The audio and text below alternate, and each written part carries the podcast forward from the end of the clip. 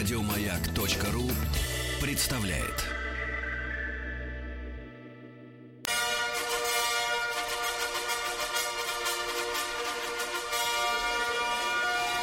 Сергей Стилавин и его друзья. Понедельник. Трудовой. Дорогие товарищи, доброе утро вам всем. Здравствуйте, Владуля. Доброе утро. Да, да, да. Сегодня у нас понедельник, ребят, и э, начнем мы с того, что конечно, добрым словом хочется всп- вспомнить Михаила Михайловича Жванецкого. Вот. И я по вашим комментариям в тех же соцсетях, там в моем личном инстаграме вижу, что очень многих людей эта потеря тронула. Да, и вы знаете, что в нашей библиотеке вот, есть замечательная запись. Несколько лет назад, ну как несколько, уже, оказывается, прошло 8 лет. Это для меня, конечно, шокирующая цифра. Вот думал, как будто это было в прошлом, позапрошлом году. А было-то 11 марта 2012 года, вот в знаменитой нашей студии на бывшей улице Качалова в Москве прошел первый выпуск шоу классики э, на маяке. Вот и первым героем этой программы, первым человеком которого э, вот мы пригласили и э, в качестве классика, естественно, стал Михаил Михайлович Жванецкий. Вот э, всегда вы знаете, у меня есть текст, но я хочу от себя сказать несколько слов. Действительно, человек, который всегда был чрезвычайно тонким э, если можно сказать, автором, юмористом, наблюдателем за жизнью и, и чрезвычайно острым. Но он никогда не, не старался унизить тех людей, которых он э, поднимал на вилы. Было такое в советское время выражение, знаете, поднять на вилы. ну, то есть э, высмеять и, так сказать, раскритиковать. Вот, он никогда не унижал, никогда не растаптывал, не глумился. Э, вот, он просто говорил о тех вещах, которые, в принципе, для всех очевидны очевидны, но иногда э, нужен такой особый писательский авторский взгляд на вещи э, с необычного угла зрения, скажем так, с, не, с необычного ракурса. И э, я счастлив, что мы с Маргаритой Михайловной Митрофановой были ведущими этой программы. Владуля был звукорежиссером, правильно? Да, на этом да, проекте. да, Вот, и кроме того, в гостях этой программы были Александр Филипенко, наш замечательный актер Клара Новикова, Ростислав Хаид из квартета И. Да, режиссер Юрий Нар Нарштейн. И вот это двухчасовое шоу, в настоящем смысле этого слова, которое в, в прямом эфире э, шло на маяке, как, как мне кажется, это тогда была суббота. Вот, мы, естественно, эту архивную запись бережно храним. И сегодня вечером, э, в день прощания с Михаилом Михайловичем, вот, мы в 20.00 по московскому времени вновь э, позволим вам, нам э, вспомнить те два часа эфира классиков на маяке. Я еще раз приглашаю вас к приемникам в 8 вечера по Москве. Классики с Михаилом Михайловичем Жванецким, вот, э, который был, есть и остается самым блистательным м, автором в нашей стране.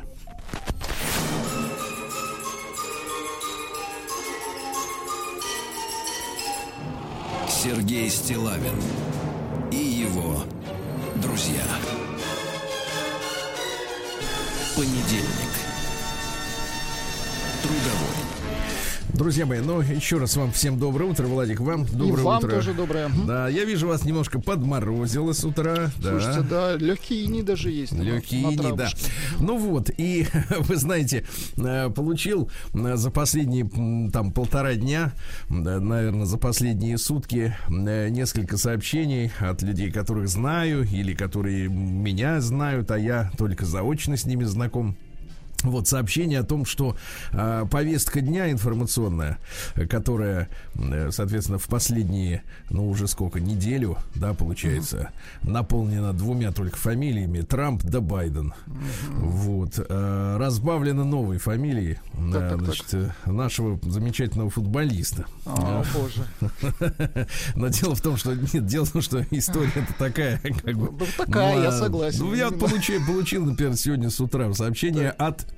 Петрулика. Петрулик, да. Петрулик. Петрулик наш тоже- спецкор, я так Тоже понимаю. будь здоров.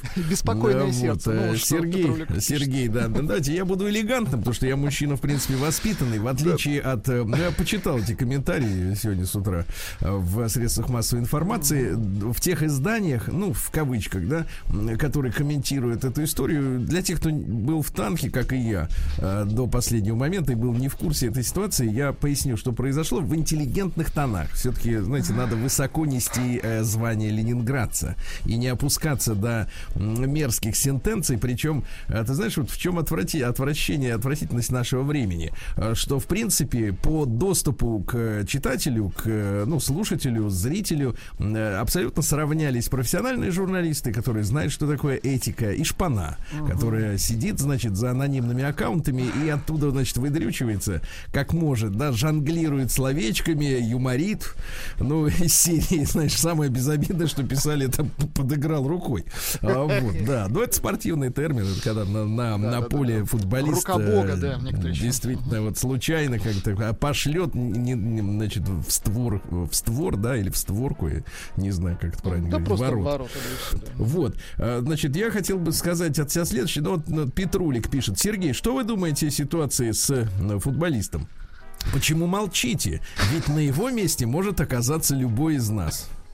Вот я скажу Петрулику и остальным, которые также думают, что, Ну, за конечно, всех-то не надо так. вот, Конечно, жизнь, э, жизнь, она все-таки дана человеку для того, чтобы набираться ума. Э, Вот, и предотвращать, мне кажется, при... вот я на прошлой неделе рассказывал, как я предотвратил э, ЧП с, э, э, с автобусом. Мгм. Помните, когда руку чуть не засунул в, в порыве снять эффектный кадр. Но не сделал этого, понимаете, да. И потом э, очень сильно порадовался. Поэтому многие вещи в нашей жизни, они э, могут и, и не случиться.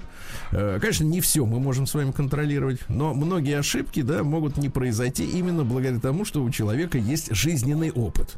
А качество жизненного опыта, конечно, связано и с качеством памяти человека, и вообще, в принципе, с уровнем развития мозга. Вот. Есть вещи, которые, которые как бы действительно вот ста- такой стопроцентной ошибкой, которая происходит у каждого из нас в жизни. Но все-таки случай, который описывается, мне кажется, э, выходит несколько за рамки вот такого, знаете, инцидента из серии, как пишет Петрулик.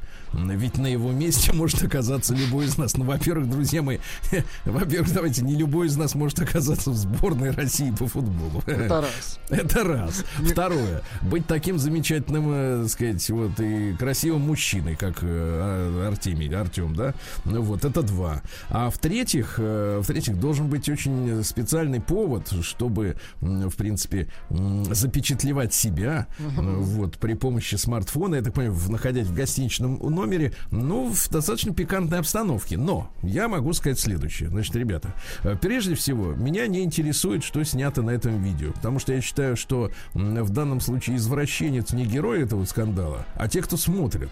Потому что нормальному мужчине смотреть на то, как другой мужчина, в принципе, находится в соло-позиции интимной обстановки, это извращение. Понятно? И те, кто смотрели это видео с интересом, те перверты. Вот так вот. Это во-первых. Во-вторых, ну, в этой ситуации я вижу следующее. Не, при, не футболиста, оказавшегося, так сказать, как и любой из нас, в, не- в не- в непонятной ситуации, а, э, так сказать, э, ну, скажем так, э, не- немножко непонятно э, момент, э, с, откуда взялось это видео. Понимаете, да?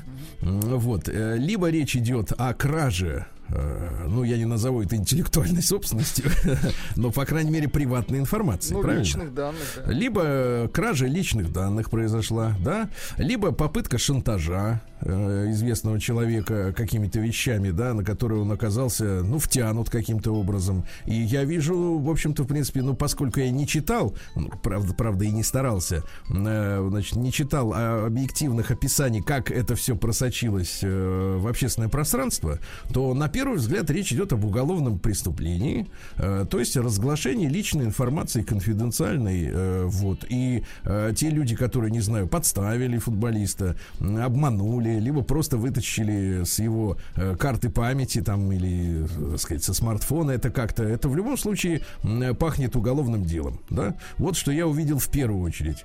Во-вторых, конечно, то, что делал футболист на этой записи, ну, насколько я знаю по описанию, потому что еще раз скажу, что мне неинтересно смотреть на такое. Понимаете, да, я все-таки позиционирую себя и, и, поверьте, ощущаю гетеросексуалом. Мне не, не интересно смотреть на подобные игрища.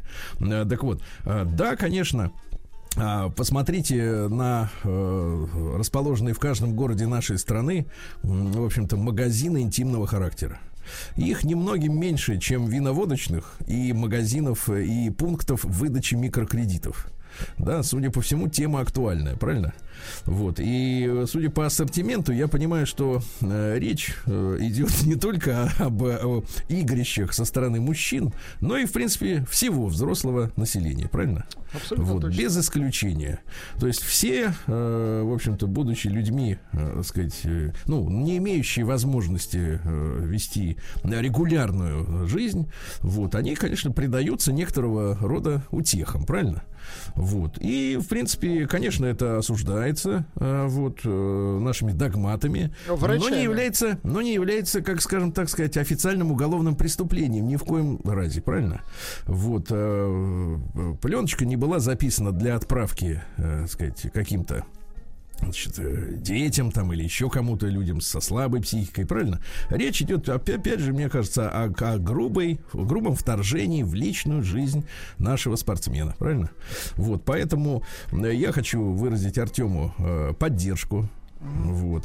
Хотя он человек сильный, мне кажется, в ней не нуждается. Вот тем более от нас с вами, Владик, да. Будет Мы все-таки люди да. уже предпенсионного возраста. Да-да-да, спортсмены, люди молодые. Вот. Но я скажу, что надо, в принципе, очень... Там была версия даже, что, может, не ту кнопку нажал.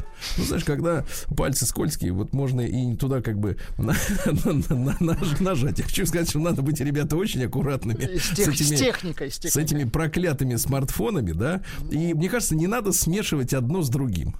Или ты как бы вот как бы сам с собой находишься в общении, да, или ты делаешь какой-то видео, вот, так сказать, э, видеопродукт. Вот. И вот мы видим, что сегодняшние возможности, да, по съемке видео, коммуникациям, они не доводят до добра человека. Понимаете, могут вызвать проблемы. Поэтому давайте э, на будущее не путать нашу личную жизнь, какой бы скудной, как вы видите, она не была, да, Э, С государственной, да?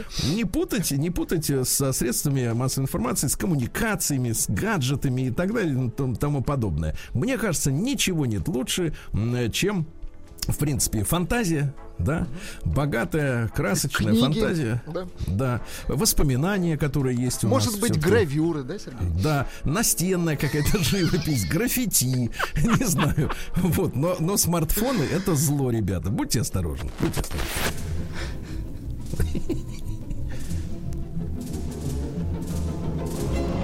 Сергей Стилавин и его друзья.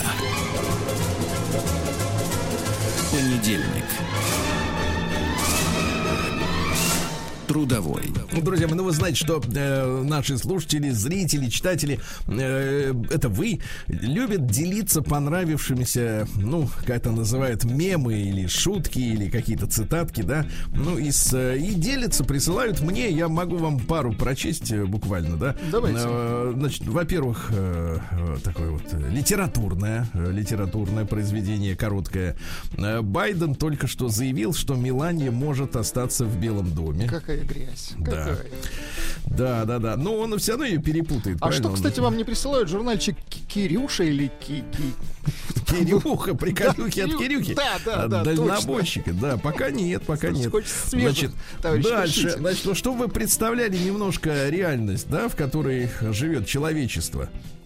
А, Прислали мне также фотографию, не знаю, этого года или, или просто фотография дошла только в этом году. Я подобного не встречал в новостях.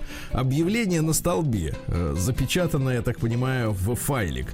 Э, Дискотеки временно отменяются из-за опасности встречи в вечернее время с медведями. Это опубликовано было на, на информационном таком самодеятельном, я так понимаю, пор- портале в Архангельске. В Архангельске. Вот так вот, понимаете, не из-за коронавируса, а из-за возможной встречи э, с медведями. И также, вот давайте мы все-таки с вами иногда вступаемся за людей, правильно? Вот давайте нам омбудсмена и будем вступаться. Давайте. Давайте.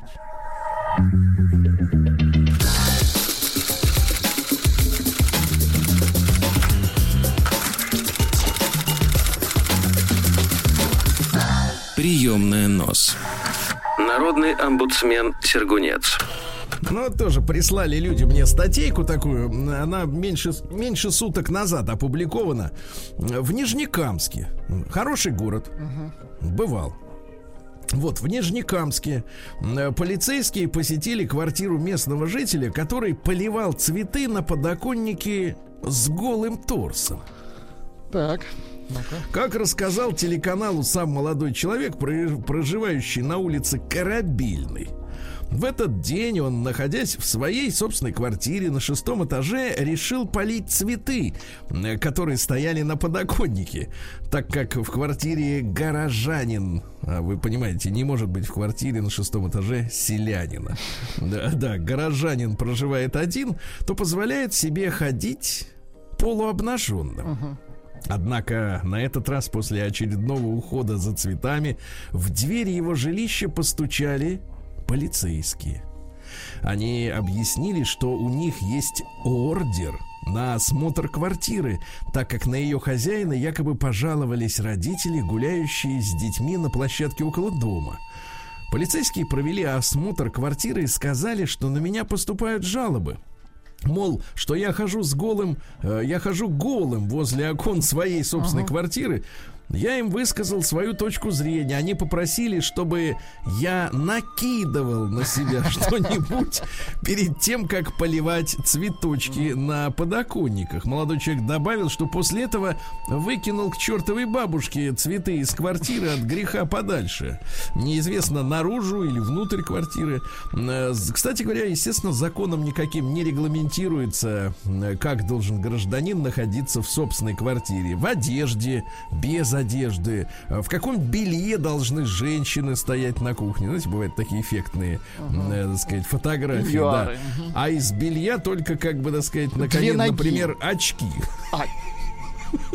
Хорошо, две ноги и очки. Да. А, Короче, никаких намеков на то, что гражданин как-то должен там появляться. Значит, представим себе ситуацию, товарищи.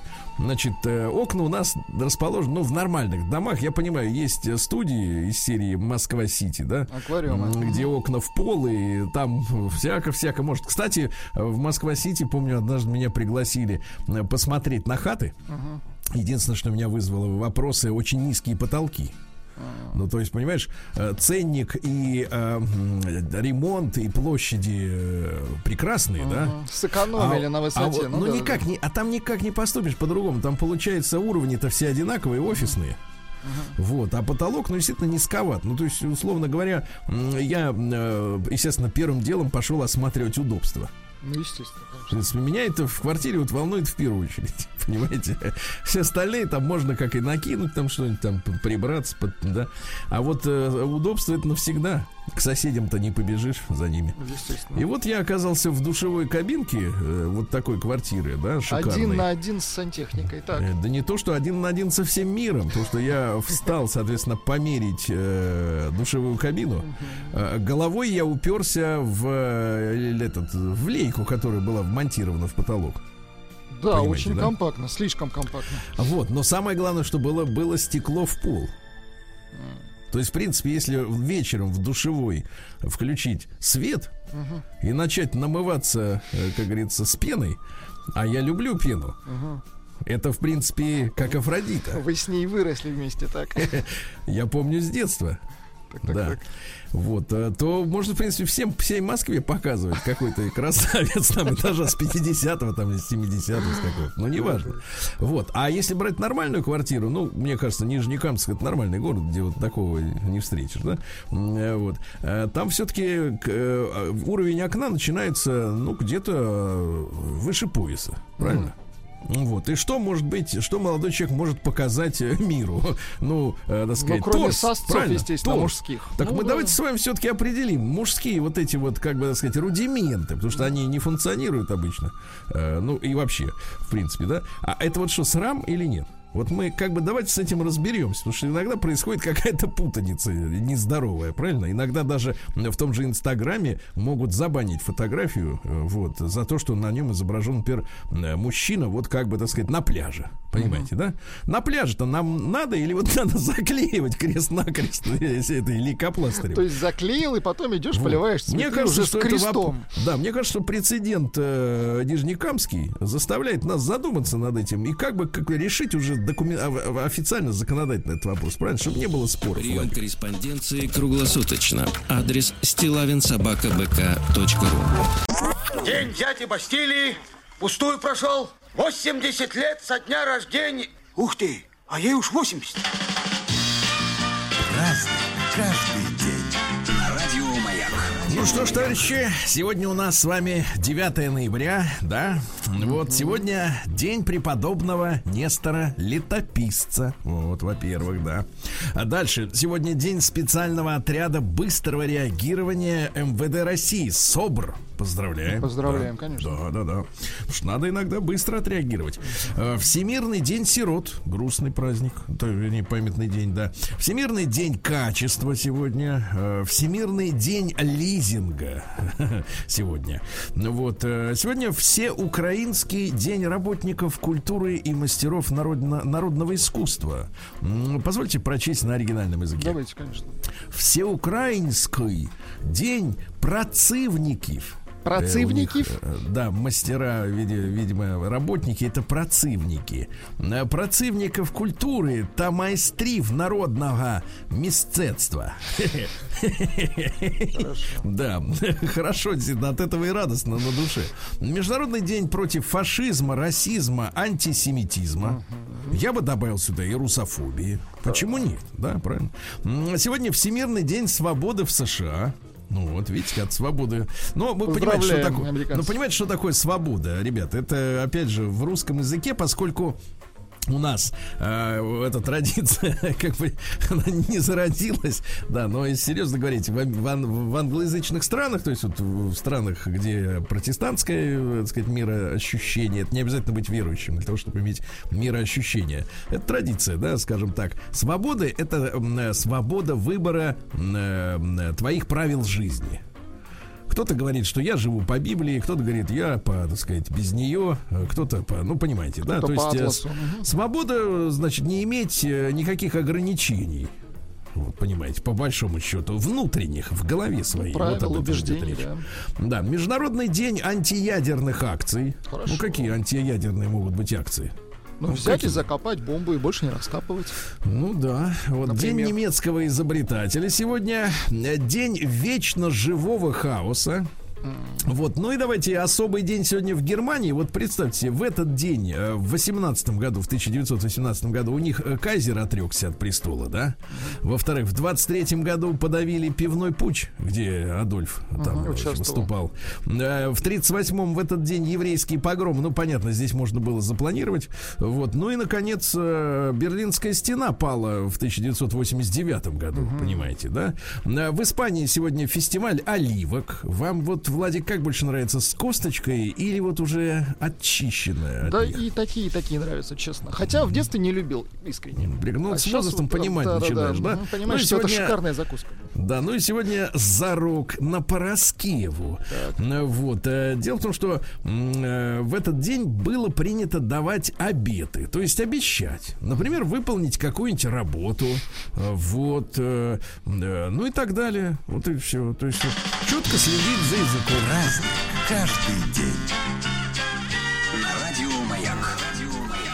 Да. Ну что же, в 1520 году, сейчас речь пойдет, друзья мои, о Швеции, о Стокгольме. Вот, э, нам сейчас Швеция видится страной, ну, скажем так, скажем так, св- свободной до невозможности, Ну, да? на переднем фронте, да. Да, да, да. Там же сейчас уже даже вот мужчинам хотят разрешить объявлять э, женщине аборт, вы понимаете, да? Так вот, э, в этот день, в 1520 году, король Дании Вы так дышите странно, Сергей. Вот, может, вы все глоток воды сделаете. одышка. Да, да, да. Отлично. Да, класс.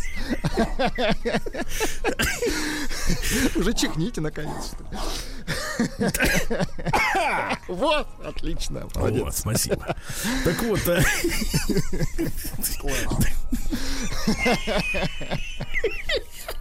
так вот, в этот день, да, смотрите, на самом деле, да замолчишь ты так.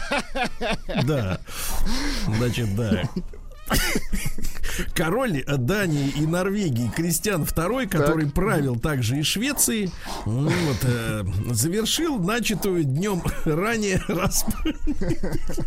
днем ранее расправу над своими противниками в Стокгольме. На самом деле жуткая история. Это событие получило название Стокгольмской кровавой бани. То есть мочили всех, представляете? Просто Ужас вот в какой. бане. Ужас. Вот такая Швеция. Ну, то есть они прошли через определенный этап, да, и сейчас вот они вот такие вроде как и э, теплохладные, да. Сегодня в тысячи... Может, вашего товарища просто ну, попросить выйти хотя бы? Можно, но я как А, я попрошу? Он не станет, я понял. Я понимаю, тут это свобода воли, понимаешь? Он в свободной стране. В 1678 Петр Петрович Ласси родился. Это российский генерал-фельдмаршал и генерал-губернатор Лифляндии. Вот. Но Ласси служил сначала в британской, а потом во французской, в австрийской армиях. Да, вот я сейчас не могу представить на себе, например, офицера, который вот э, так вот легко трудоустроился бы в другой армии. Ну да? да. А тогда это как-то было все нормально. Вот ему, э, значит, 21 год минул, он в чине поручика перешел на русскую службу. Вот, отличился при Полтаве. Первым вступил в Ригу в 1710 Какой году. умница, да. Кстати, нашим латышам надо, братьям, как бы не братьям балтийским, надо напомнить, что входили. Входили, да. Вот, Петр Первый пожаловал ему звание генерал-лейтенанта. М, Вот, потом на него посыпались награды. Ну, а последние годы жизни был губернатором э, как раз Лифляндии. Вот, э, дрался со шведами. Вот, и представляете, по 4 года бывало, не видел семью свою. Ну, Все время воевал. Служил. Такая Мгм. вот по 4 года. Служил в стране, и очень скучал хорошо. очень, сильно, да-да-да. Сегодня в 1801... Будьте здоровы, конечно. Спасибо, спасибо, но я надеюсь, все нормально. Усы отклеились, да. Да, в тысячи... Спасибо. Надо говорить так, 1900 спасибо. Вам достаточно хорошо слышно? Очень хорошо, очень хорошо. А в 1801 году Гейл Барден родился. Это американский филантроп, э, который э, открыл метод приготовления сгущенки.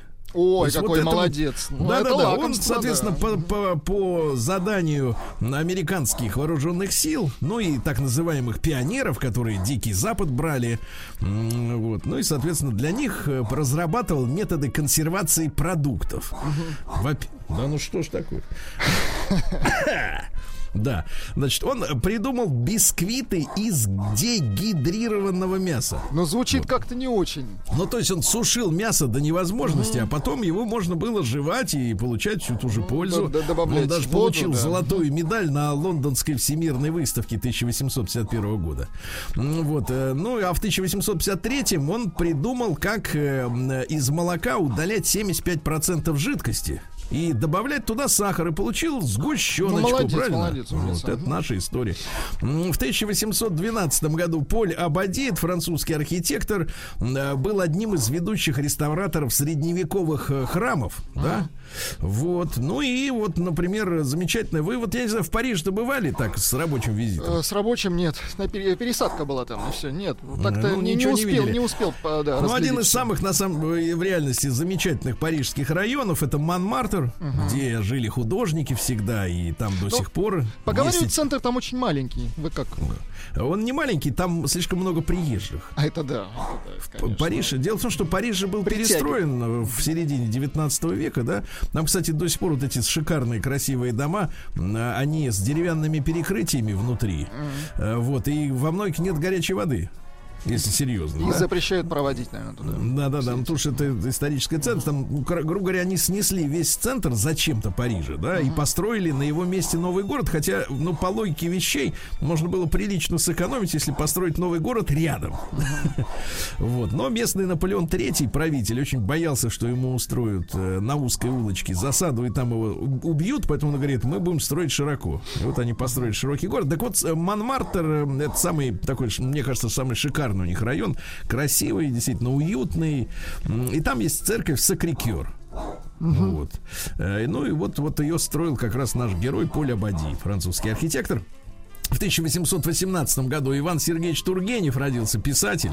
М, Вот, вы представляете, его предок Петр Тургенев, ну, конечно, Так. не близкий, а, был казнен на лобном месте за то, что обличал лже-Дмитрия Первого. Вы можете себе представить? Да, да, За да. правду был казнен. ничего себе. Вот, потом влюбился в дочь княгини Шаховской Катеньку. Неплохо. Так. Да, да, да, да, да. Вот. э, И называл ее поэткой и злодейкой. Потому что не устоял против чар молодой княжны. Вы представляете? Не устоял. Знаешь, бывает так, что и женщина соблазняет мужчину. Бывает, да, кстати. Бывает, да. Вот, ну давайте. Вы считаете, сколько раз я кашлял? М, Тут да. уже счет потеряли. Но Да, людям некоторым нравится, некоторым не очень. Говорят, бросьте ему тапочек. Ну, в смысле, вот вашему товарищу. Бросьте, бросьте, да. А, дай мне, давайте я стихи вам лучше Давайте, почитаю. давайте. Да. Дай мне руку, и пойдем мы в поле. Друг души задумчивой моей. Наша жизнь сегодня Ну, определенный шарм придает, кстати, ваш товарищ стиха. не дает зараду. Прокашляйте это. Да. И- Или, например, когда так радостно, так нежно глядела ты в глаза мои, я и лобызал я безмятежно ресницы длинные твои. Когда бывало ты стыдливо за, за- Когда бывало ты стыдливо задремлешь на груди моей, и я любуюсь боязливо красой задумчивой твоей. Слушайте, когда Я пытаюсь как-то участвовать, спугнуть вашего товарища. Да, да, да, я понимаю. Вот. Или цитаты, давайте, цитаты. Давайте. В любви одно лицо раб, а другое властелин. И э, шумоизоляция плохая. Из соседской квартиры. А, И недаром толкуют поэты о цепях, налагаемых любовью. Да, любовь цепь и самая тяжелая. Понимаете? Да. Или, например, через... Ну, что вы все смеетесь? Это прекратите. Ну, Вы должны привыкнуть. Чрезмерная гордость вывеска ничтожной души. Правильно. Вот. Или, например, э, критиковать и бронить имеет право только тот, кто любит. Красиво. Понимаете? Вот как я, например.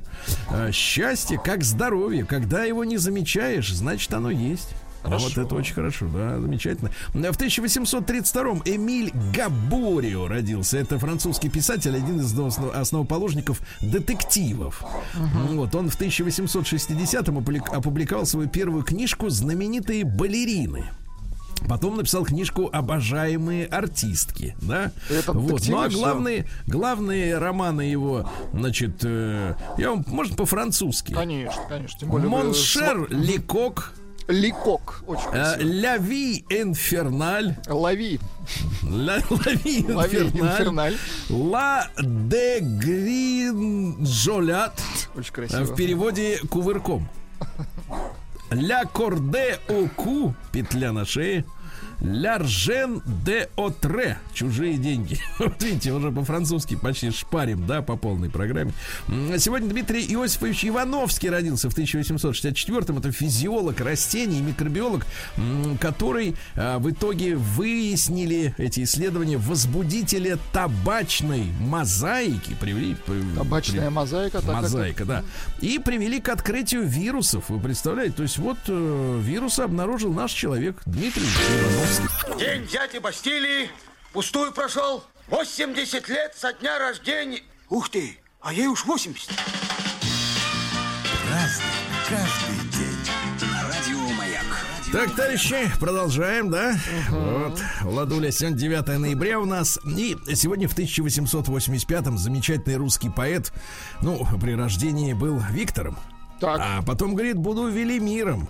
И стал он Велимиром Хлебниковым, да? Ну, он называл себя председателем земшара, земного шара. Ну, типа как сейчас Байден говорит, я, говорит, президент. Вот. А Ну, Трамп говорит, нет, я. Да-да-да. А дальше уж чья возьмет. Да, чья возьмет. Тут силы-то сошлись, да, такие мощные друг с другом. Ну ладно, что касается Велимира Хлебникова, вот, они основали э, группу под названием «Будетляне». Так, так, так, так. Вот так, как думаете, от какого слова может быть придумано выражение «будетляне»? Ну, будет, видимо, слово. Правильно, правильно, А да, вот- который потом. Да, да, потом. да. Вот, но правда не сейчас. А, вот, а правда потом, да. Ну, я вам, естественно, сейчас прочту и Давайте. стихи товарища Хлебникова, да, все-таки талантливый человек. Вот, э, так, так, так, так, так, вот они стихи. Давайте. Да.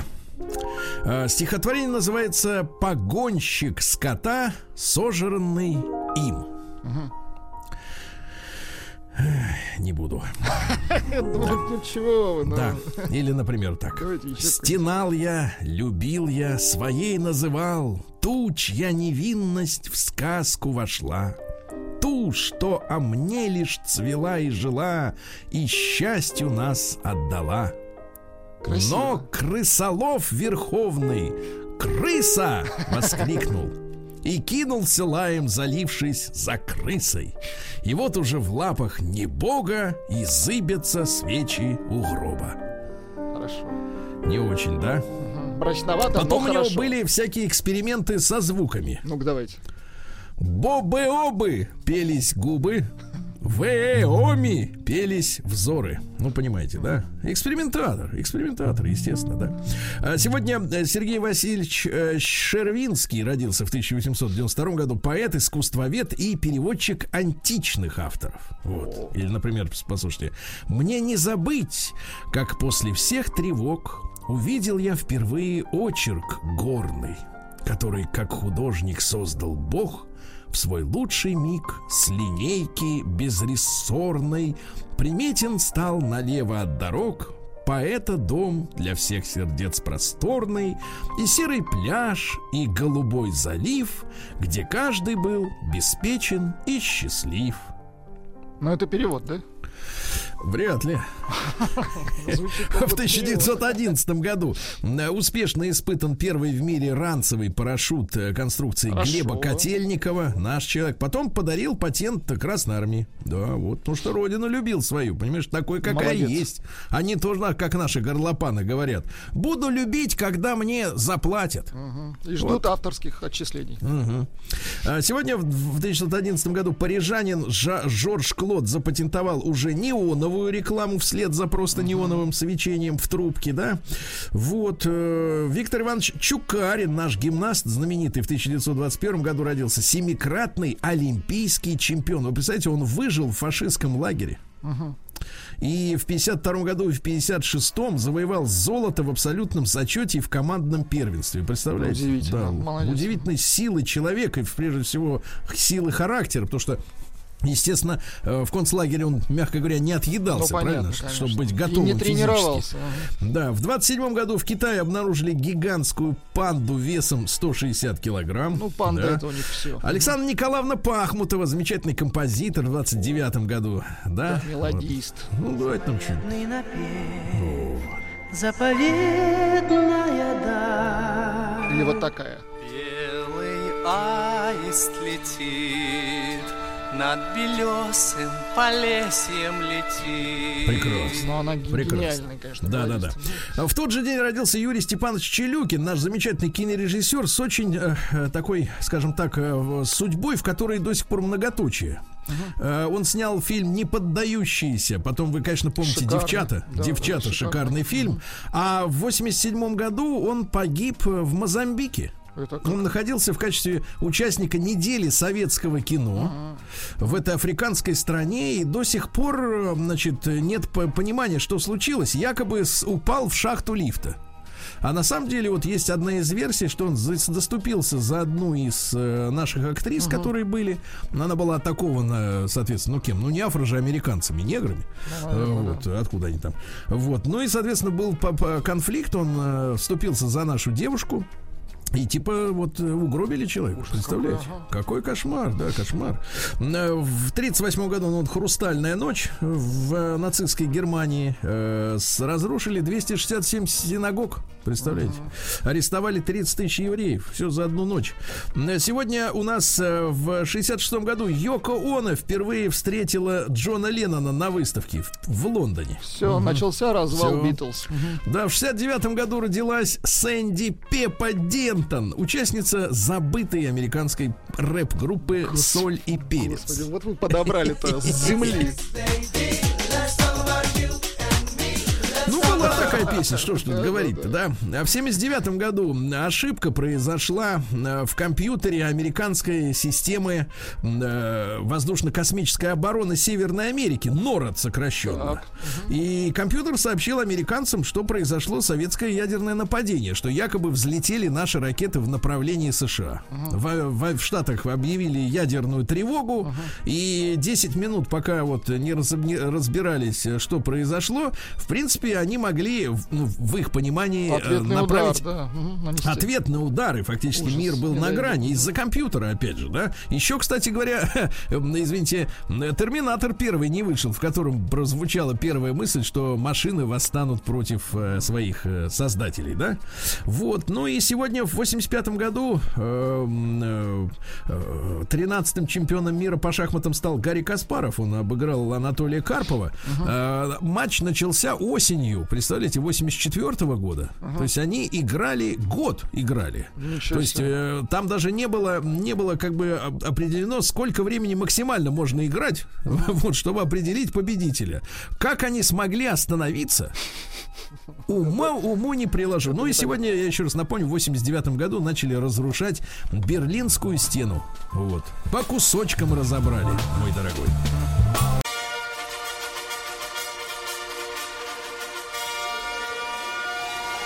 Сергей Стилавин и его друзья. Понедельник.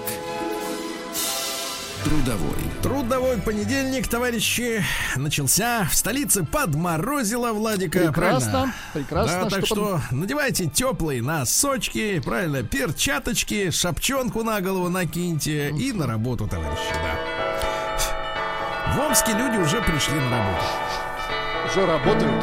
да. А некоторые уже и поработали.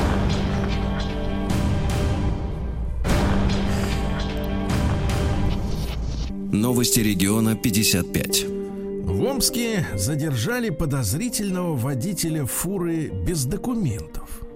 Так, так, так. Задержали его в районе остановки ДК «Рубин» в автомобиле «Шанкси». Ну, в принципе, в принципе, вот само это название должно вызвать, как бы так сказать, да, внимание, внимание, да. Ну, 38-летнего водителя не оказалось документов на автомобиль, сам он был пьян, но автомобиль вел достаточно уверенно. Вот так вот, да. А мечи получают по полмиллиона рублей на открытие своего дела. Хорошо. Ты представляешь? На свое, на свое дело. Значит, э, пособие в размере 502 тысяч рублей э, получили 57 жителей Омской области. Представляете? Э, Уже восьмой год реализуется такая вот финансовая поддержка, и за это время создали более 600 рабочих мест. Представляете? Хорошо. Вот так вот. Ну и все.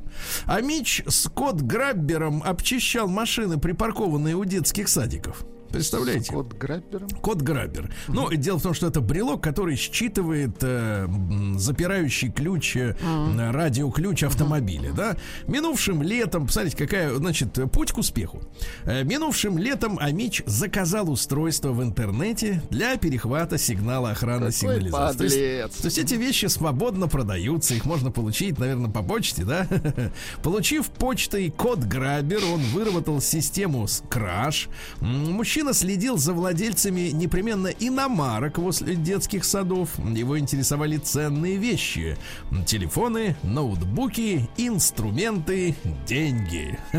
Возбуждено пять уголовных дел. В Омске подешевели маски и греча. Хорошо. Но подорожали антисептики и сахар. Плохо. Ты понимаешь, опять вот, вот как вот, вот как вот в маске, но без антисептика, да? Понимаешь, это неправильно. А Мич пришел в школу, не понравился вахтеру и оказался в полиции. Он сказал, что ждет своего друга, после чего вахтер нажал тревожную кнопку, приехала Росгвардия. А Мичка ради прибавки к пенсии в 2000 рублей Так. Ежемесячно, естественно, да, э, в 2000 рублей э, пошла на риск и решила э, передать мошенникам, которых она, конечно, не воспринимала тогда как мошенников, э, данные своего счета, где находилось 600 тысяч рублей. Давайте, Владик, поделим. Давайте 600, 600 тысяч на две. 2. Мгм. Так, 330 месяцев. Это как-то у вас 600 тысяч на 2 так поделилось? 300 месяцев. А, ш- 660 мне послышалось.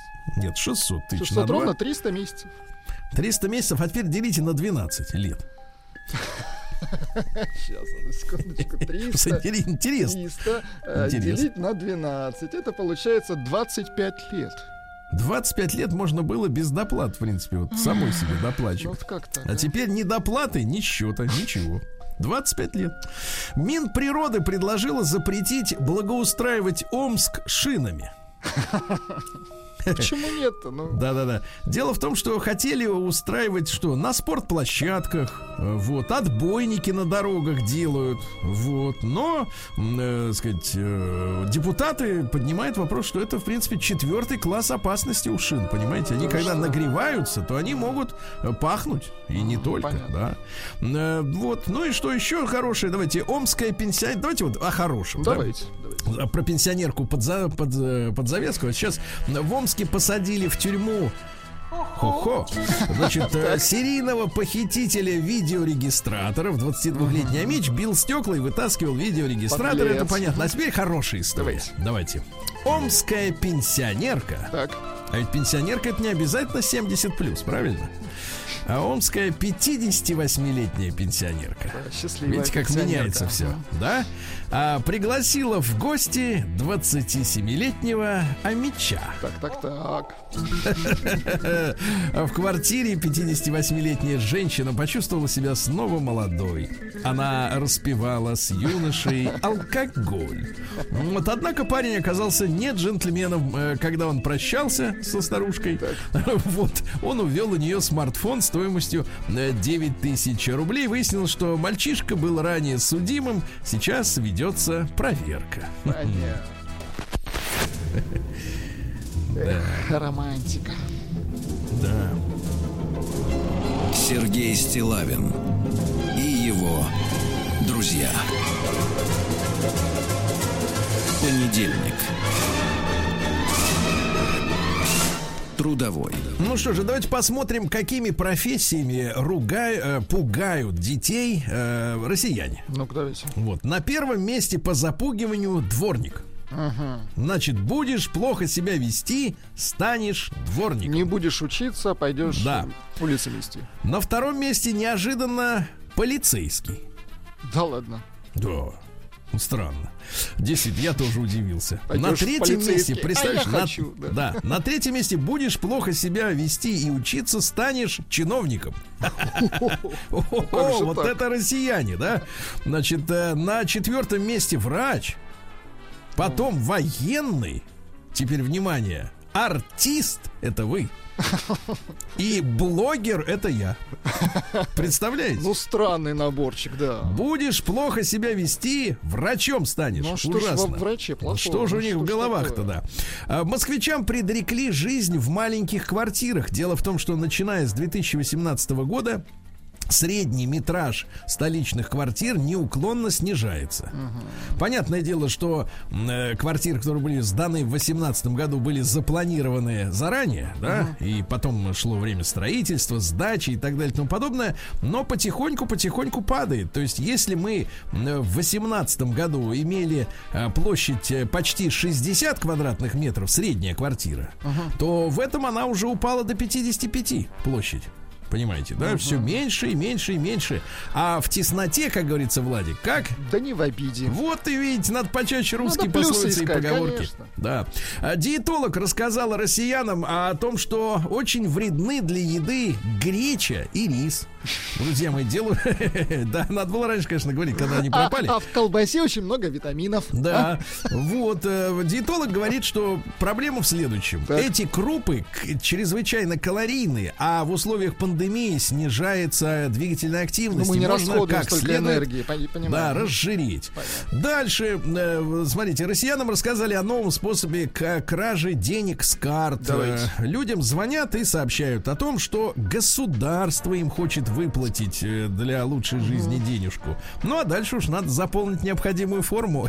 Дать все необходимые И цифры. и Прощай, мульоны, да.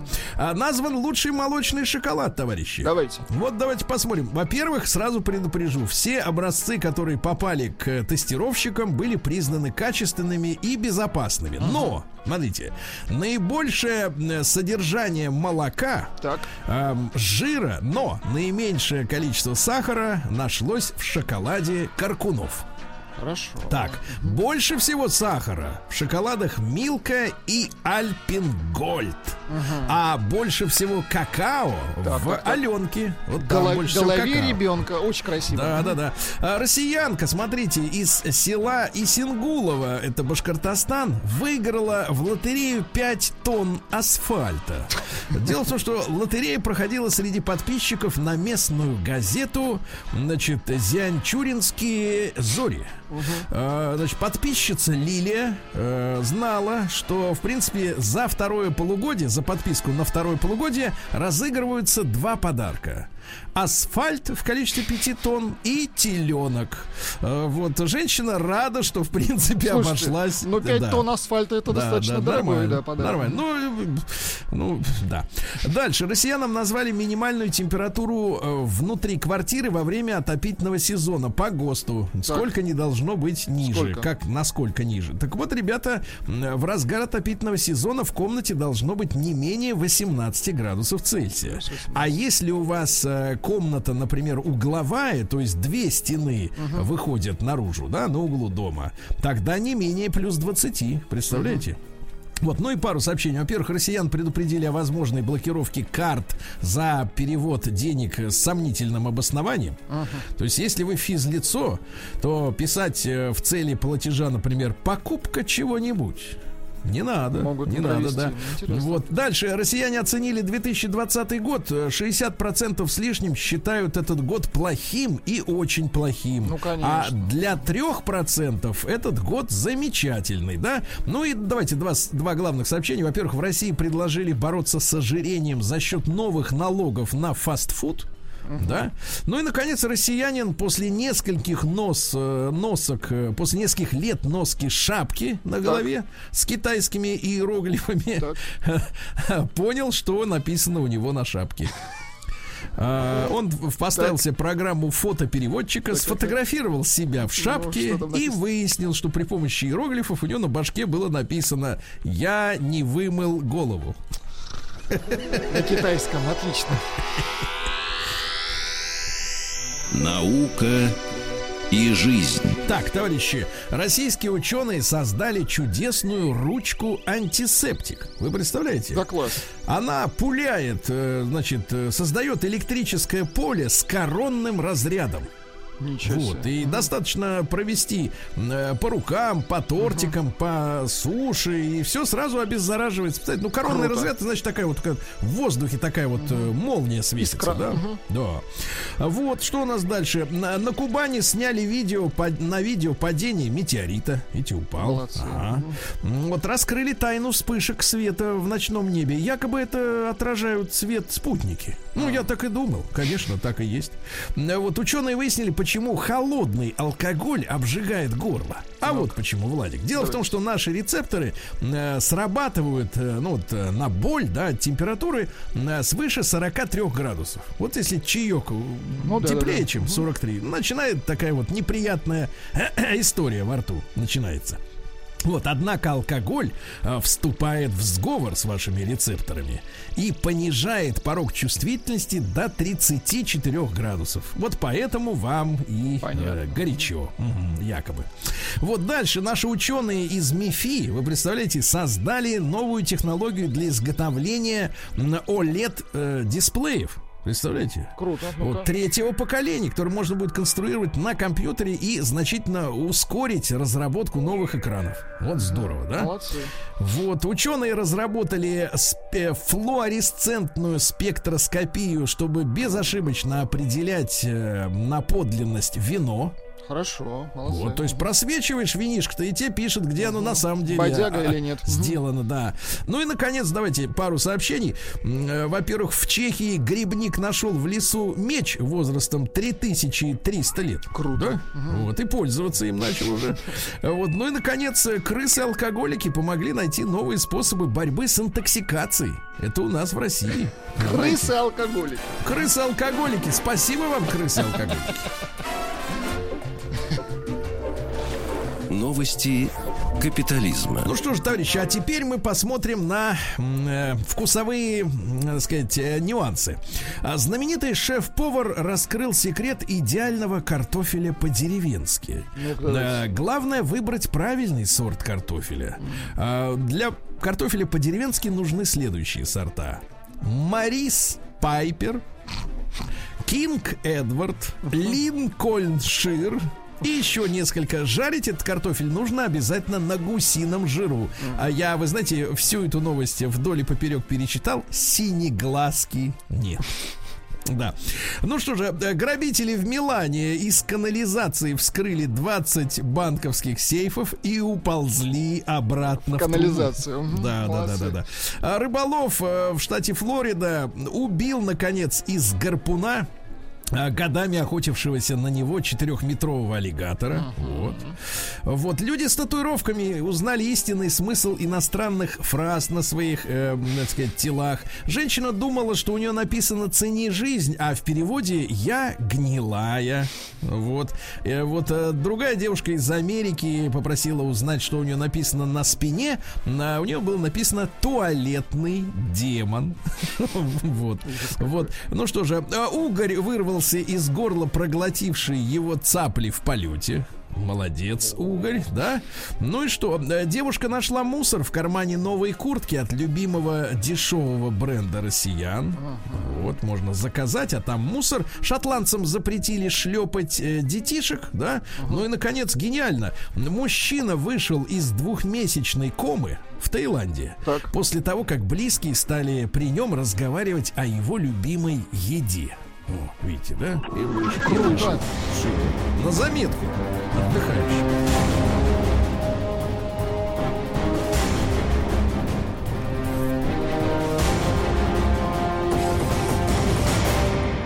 Россия криминальная. Товарищи, в России поймали серийных грабителей съемных квартир. Так, так, так. А В Пензенской области они арендовали квартиры обязательно богато обставленные. Выносили все. Стиральные машины, холодильники, плазму и Подлецы. прочее, прочее, да, по ночам вывозили. Поймали. А распространяли, кстати, все это награбленное в других городах, да. Дальше москвичи превратили одну квартиру в четыре. В районе Гальянова устроили перепланировку, снесли даже несущие стены. Ужас. Ужас, вот так вот все обвалится, а будут виноваты вот такие уроды. Да, э, в Липецке э, безработный при помощи трубы разгромил Ниву и два Мерседеса. Вот. Расстроили его сильно. Полицейские на Петровке 38 задержали курьера, который привез им еду. Так. Он думал, что приехал в обычное жилое здание, а там сидят полицейские, которые начали ему что-то говорить, а он был в наушниках, слушал музыку. И В итоге скрутили, стали проверять, не, не бомба ли у него в чемодане. Вот, а россиянка захотела выселить родственника из своей квартиры в городе Обнинск. О, мы там бывали с нашим атомным проектом, Да-да-да. да? И лишилась квартиры, представляешь? Ай-яй-яй. Вот.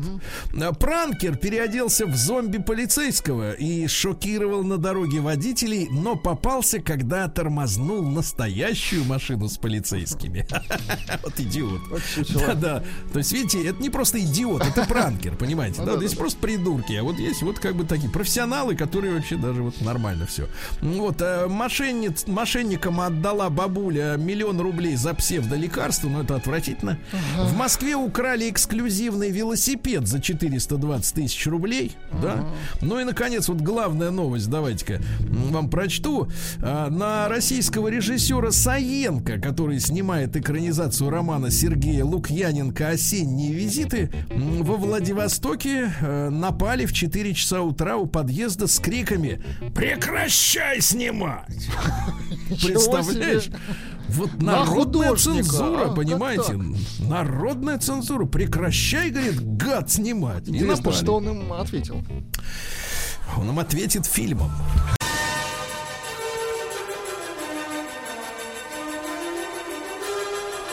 Сергей Стилавин и его друзья. Понедельник. Трудовой. Друзья мои, э, э, что же, у нас время для темы дня. Э, чтецом сегодня ваших сообщений назначается Владик, правильно? Хорошо. Да, пожалуйста, прошу высказываться. Если будет время и на телефонные звонки, естественно, отреагируем. Э, В конце прошлой недели пришло к нам любопытнейшее известие. Его, ну, по какой-то причине, наверное, по причине нестандартности для наших российских условий растиражировали ведущие новостные порталы.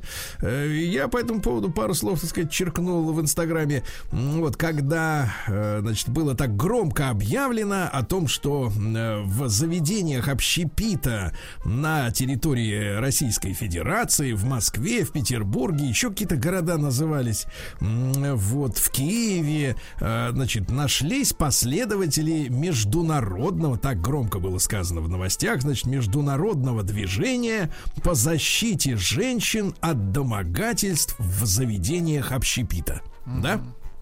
Значит, некие активисты, э, вот, э, о которых пару слов еще скажу, значит, отправились э, посещать кафе да рестораны, где, видимо, проводят беседы с менеджерами, с управляющими, не знаю, вряд ли с владельцами, и уговаривают их клеить на свое заведение специальный стикер такой э, розовый парашют э, с э, молнией, со сверкающей, я так образно могу описать, розовый парашют со сверкающей молнией, вот, который обозначает, что в этом заведении женщин ждет защита.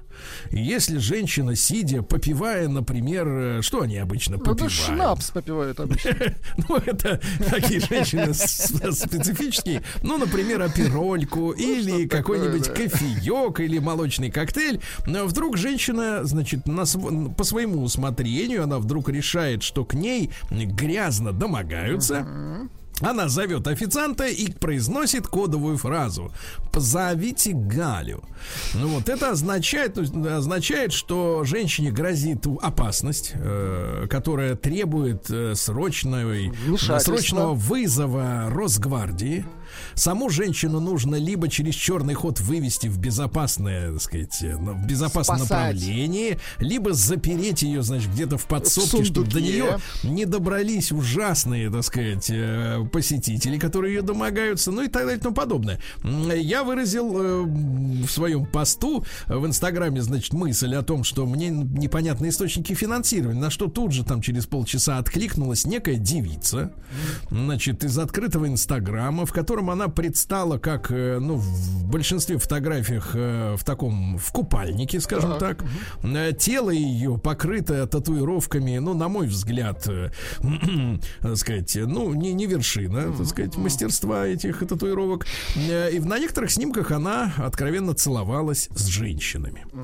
На что она, значит, заявила в комментариях. Потом, правда, из-за хамства мне пришлось с ней расстаться. Но она успела заявить, что она, значит, на свои деньги все это якобы делает. Хотя откуда тогда приставка, что это международное движение, да? Ну вот и так далее и тому подобное. Вот, но, э, так сказать, вот источники, источники этого очередного, э, скажем так, всплеска заботы о женщинах э, меня не очень сейчас, сейчас волнует. Таких, наверное, структур достаточно много в мире, которым очень надо защитить наших женщин в общепите, да? Э, Ну, давайте, друзья мои, с вашей точки зрения, пожалуйста, высказывайтесь, насколько я хотел бы услышать, э, прочесть э, с помощью Владика именно отзывы девушек. Как, как- какова реальная ситуация вот в вашем городе с так называемыми домогательствами со стороны мужчин? Насколько сегодня одинокой женщине, страннице, Грозит страшно, страшно пропустить, как говорится, литр другой шнапса, как говорит Владик, в общепите. Пожалуйста, напишите, девчонки, плюс 7 967 103 5533, это наш WhatsApp, Viber. Пожалуйста, ждем ваших э, отзывов. Мужчины, вы пока помолчите, потому что нам надо знать мнение женщин. Это же их касается в первую очередь, да? А я рад приветствовать в нашем эфире Александра Шахова, социального психолога, эксперта по гендерным и семейным отношениям, тренера международного уровня. Александр, доброе утро. Здравствуйте, Сергей. Здравствуйте, дорогие Да, радиослушатели рады, рады. радиостанции «Маяк». Да, Александр, ну, прежде всего, несколько, может быть, лирических фраз э, на тему, э, как вы встретили известие о том, что в случае опасности нужно ждать Галю. Это для вас долгожданное событие, м, вызвало удивление. Э, Что думаете лично вы, как человек? Ну, вы знаете, я э, по профессии часто бываю за рубежом, и поэтому я могу сказать, что, в принципе, это практика международная. Действительно, и в Америке, и в Европе существует такая служба, которая помогает женщинам э, избавиться от нежелательного влияния и агрессии. Но здесь, видите, здесь и полиция работает получше. У нас в России, если полиция не может защитить своих граждан и гражданок, то приходится перебирать к методам самозащиты, к народному ополчению и так далее. На- Но на, на самом деле эта проблема актуальная, особенно в последнее время связанная не столько, так скажем, э, с э, дамами, которые фривольным образом ловят э, мужчин вечерами, сколько с женщинами, которые знакомятся через, через интернет. Так. А, Это же простое кафе, то есть это может быть встреча и днем совершенно. Когда девушка знакомится через интернет, она совершенно не представляет, плохо себе представляет, кто по другую сторону экрана, и может прийти совершенно неадекватные личности, потому что в- на сайтах знакомств сидят ин- иногда встречаются далеко не самые здоровые люди. И Ну, поэтому давайте, давайте это- вещи своими именами, Саша, называть. Там встречаются перверты, правильно? Ну, если вашим, так сказать, языком. ну, нашим языком психи встречаются. Я буду называть тем языком. Психи, да? Да, Психи. психи. Так. И, и это бывает, это бывает проблемой. То есть э, выходит, что многие женщины, э, ну вот, э, например, я в своих э, социальных сетях, в Инстаграме делал опрос, и оказывается, что 9 из 10 женщин встречались с насилием либо в семье, Так. либо в отношении с мужчинами, когда они знакомились или когда ли, э, взаимодействовали, э, взаимодействовали с мужчинами. То есть это не, что вы не такая... называете, что вы называете, Александр, взаимодействием с мужчиной? Просто не А, хотелось бы знакомство. недосказанности в нашем таком мужском все-таки между собойчике. Да, мы, когда мужчины проявляют настойчивое внимание, хотят познакомиться с девушкой. Девушка, куда вы идете, почему вы такая красивая, почему вы не, Так. не замужем. Это, это не обязательно акцент такой, э, который я просто э, такой известный шаблон социальный э, продемонстрировал. Но на самом деле это бывает проблемой для... э, то есть мы от кого защищаем женщин? Мы защищаем женщин от психов. От психов. Так. И психам, и психам нельзя сказать нет. Да, вот меня часто спрашивают, что нужно сказать женщине, Вот давайте, вот другому давайте, мужчине. давайте. Итак, вот смотрите, давайте. Владик, например, у нас, у нас же еще есть Владик, да, с нами вместе. Да, вот да, он пришел привет, знакомиться в кафе. Вот скажите, пожалуйста, а и к нему я пришел псих. псих. Вот давайте правильный алгоритм действий, что делать. И, во- нет, во-первых, как надо... э, нельзя же, знаете, вот, Саша, смотрите. э, действительно, сегодня я написал в своем посту следующее. Я-то не, не, не с этой точки зрения, в интересную такую угол, да, вот рассмотрения проблемы представляете, да, относительно. Мне казалось, что речь идет о следующем, что женщина пришла в кафе, вот, э, сидит за соседним столиком мужчина и вдруг отправляет ей, например, бутылку виски э, в подарок, да, а ей не нравится, и вот она зовет, значит, официанта Галю просит. А вот оказывается нет, оказывается приходит туда уже как бы с кавалером, или он э, ждет ее за столиком, да, вот, и может оказаться психическим. Значит, скажите, пожалуйста, Александр, а как, на какие признаки э, нужно начать обращать внимание в поведении такого э, психопата, которые должны бы насторожить? Ну, с психопатами, с психопатами, знаете, такая сложность. Э, э, явных много. психопатов, их явных психопатов видно э, издалека. По одежде. Да, еще по походке милого можно узнать, в общем, издали. Так. А, а вот как бы э, таких психопатов неярко выраженных, знаете, которые скрытых, у которых э, шизотипических, например, каких-то э, личностей, шизотипическим расстройством личности, а они же совершенно нормально себя ведут. Погодите, а в верно ли я меня понимаю, Саш, Саш, а верно ли я тогда понимаю, что такой человек может, в принципе, камуфлироваться под такого, как вы, или как Владик, или как я, я надеюсь, мы Легко. все со справками, да, может не один месяц, а может быть и не один год. Э, В этом случае, э, мне кажется, шанс, что он проявится на первом свидании в кафе, но он как бы ноль. А, может проявиться, может не проявиться. В моей практике был а, случай, когда вполне нормальный мужчина ходил на работу, а, ну, и изредка у него были такие признаки. Например, Например? ночью он мог встать, ночью он мог встать, срывать обои и начать ремонт, послать, например, Так жену и это детей за, лунатизм. за обойным Это клеем. Но, но, но жена как бы воспринимала, сказала, ну, Трудоголик. ну да, трудоголик, бывают странные вещи. И вот когда Так. и, э, она устала от этих э, постоянных ремонтов ночных, они расстались. Вот в течение двух месяцев он приезжал к ней на другой конец города, встречал на автобусе, э, ее сопровождал 40 минут на работу, ходил специально, э, после работы встречал. Закончилось это тем, что на автобусной остановке он взял топор и ударил ее два раза по голове. Ну, А- погодите, погодите, тут же персонаж-то давно известной женщине, и дело было не в кафе, а, как А вы вот- сами сказали, на автобусной остановке. А вот пришла А это- девушка, например, э, смотрите, например, пришла она из сети Киндер, будем говорить так, да, например, или с Мумбы, Мумбы-Юмбы.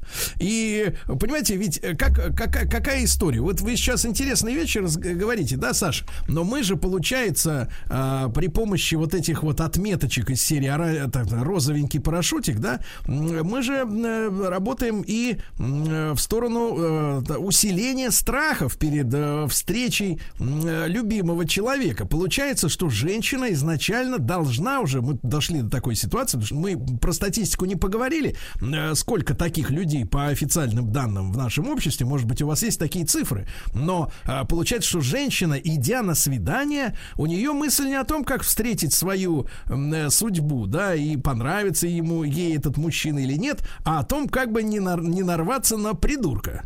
Э, Вот, то есть парадигма меняется полностью, да, из желания обустроить личную жизнь возникает ощущение, да нафиг мне надо обустраивать эту личную жизнь, лучше я буду одна, чем рисковать здоровьем, понимаете, да? И, и, и это способствует одиночеству глобальному, мне кажется, нет?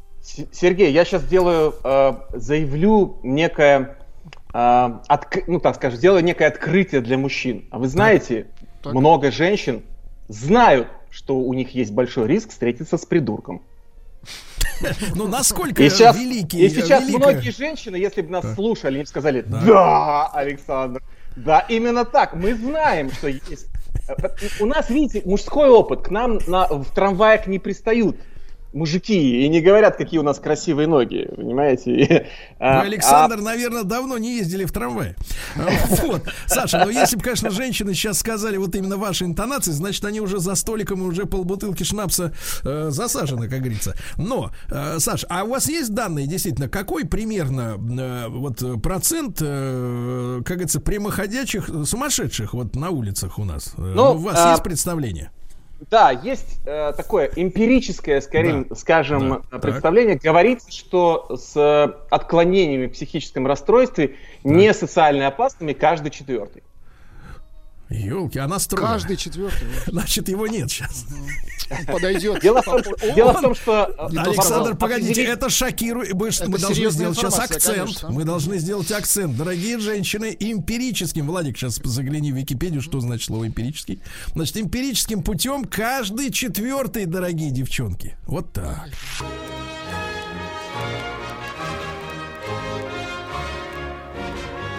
Сергей Стилавин и его друзья. Понедельник. Трудовой. Друзья мои, сегодня у нас такой вот разговор э, э, вырисовывается остренький, да. Дело в том, что э, дело в том, что Москву в Москве а, заведение общепита, ну потихоньку, конечно, это не массовый характер приобрело, обклеивают розовенькими парашютиками, чтобы женщины могли позвать Галю, и это было бы означало бы, что женщине грозит опасность. Ну, у меня, конечно, как у мужчины и человека, который, будучи сексистом года 2017 по версии российских феминисток, и который борется на самом деле с этим самым сексизмом и уважает женщин, в первую очередь, э, тех, которые достойны уважения. Вот. Э, Конечно, возникает вопрос. Если человеку грозит опасность, которая, э, сказать, вот э, требует привлечения Росгвардии, вооруженной охраны, то есть, да, социообщественной, то, мне кажется, разделять потенциальных жертв на мужчин и женщин это абсурдно. Я с вами согласен, кстати. Мне кажется, просто должен Конечно. быть, должно быть общее какое-то понимание, если это тебе, к тебе, значит, например, конечно. ну, мы же все знаем, заходишь э, в заведение, а там сидит какой-нибудь пьяный, э, так сказать, э, монстр, да? Уже готовы к общению с кем Да, угодно. С Да, кем и вдруг угодно. начинает э, кидать какие-то, значит, вот вещи в твою сторону, э, вне зависимости от того, кто ты, в принципе, да? Э, И почему заведение, значит, э, должно выделять особые какие-то сервисные услуги женщинам, а всем остальным посетителям предоставлять возможность насладиться этим общением тет-а-тет, я не, искренне не понимаю. Вот я против э, вот этого, вот этой избирательности. Но мы продолжаем. Александр Шахов, социальный психолог, эксперт по гендерным семейным отношениям, тренер международного уровня. Громкое заявление сделал, по эмпирически выявил, что где-то каждый четвертый, может быть, с некоторыми неопасными для жизни отклонениями, да? Вот. Но, то есть, э, Саша, э, правильно я понимаю, что для женщины вообще быть одной в заведении общепита с мужчиной, которого она встретила в киндере, вот, э, ей, соответственно, это риск. И это неблагородное дело, правильно?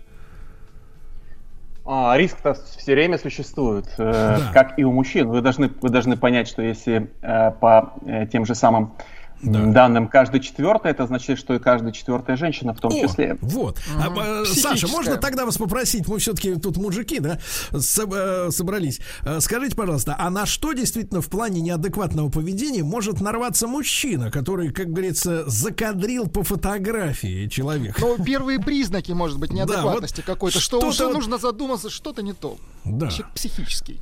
Э, Когда вообще, в принципе, э, неважно, гендерная принадлежность не важна, половая принадлежность не важна. Э, У людей с, таки, так скажем, с манипулятивными, опасными э, психическими отклонениями возможны такие резкие перепады настроения, резкие э, какие-то очень неожиданные, неадекватные поступки. Например, человек очень ласково себя ведет, очень вежливо, и вдруг ни с того ни с сего сматерится. Или там, ну так, очень, очень грубо выразится, или проявит, например, Или неуважение короткий танец, допустим. Ну, Да, а, например, проявит музыки, а- без музыки. агрессию в отношении обслуживающего персонала, предположим, да. Э, Это признаки, которые то, что каждый человек может понять, это неадекватное поведение, то есть оно не соответствует окружающей ситуации и обстановке. Но любые такие признаки могут говорить о том, что у человека не в порядке с головой. Или наоборот, если в кафе перестрелка, то такая беспечность, да, какая-то такая, ну, тоже не вызывает Возможно, вопросы, да, вопросы. Так, Саша, кстати, почему, почему, Да. почему, если перестрелка, то нет парашюта? И- или такая фраза при перестрелке, а здесь уютно. Да, Саша, скажите, пожалуйста, но действительно, каков все-таки шанс, что психопат э, в первый раз это не продемонстрирует? Это тоже ведь вопрос большой, правда? А, Это большой вопрос и большая проблема, которая в последнее время стала набирать э, так, резонанс. Это так называемые абьюзеры, то есть э, мужчины, которые вначале не проявляют агрессию, а потом при близких отношениях а, начинают манипулировать и контролировать. И ну, можете проявлять... привести конкретную вот ситуацию, как мужчина манипулирует женщиной при близких отношениях. Uh-huh. Ну, вот какая-то такая э, реальная вот зарисовка, как говорится, из шага. Признаки. Схема. Да. Окей, okay, э, запрещает общаться с э, подругами. Говорит, зачем тебе подруги, у тебя есть я. Женщина погоди, сокращает погоди, Саша, Саша, вы сказали, что абьюзер это мужчина, но это классическая женская схема, когда женщина разлучает мужчин со своими друзьями, алкоголиками, друзьями по гаражу, рыбаками, охотниками и так да. далее. Да, ну а, а я же не говорю, что вы меня спросили по поводу, что делает мужчина. Ну, то, те же самые варианты относительно и женщины тоже. Так, Женщины хорошо, тоже манипулируют. Так. Да, да, я, да. Итак, я... итак, разрушает, разрушает круг общения, да, этот человек? Социальный, да, э, то есть э, подвергает жертву своей социальной изоляции. А, вызывает чувство вины, а, меняет мировоззрение, например, говорит, у тебя неправильное мировоззрение, ты не так считаешь. Вот я правильно считаю, а если ты так делаешь, значит ты дура. Ну, такой прием газлайтинг, черное в белое, белое черное. Э, например, мне можно, мужчина говорит, мне можно общаться с женщинами, с моими бывшими подругами, а, а тебе общаться с мужчинами вообще никак нельзя.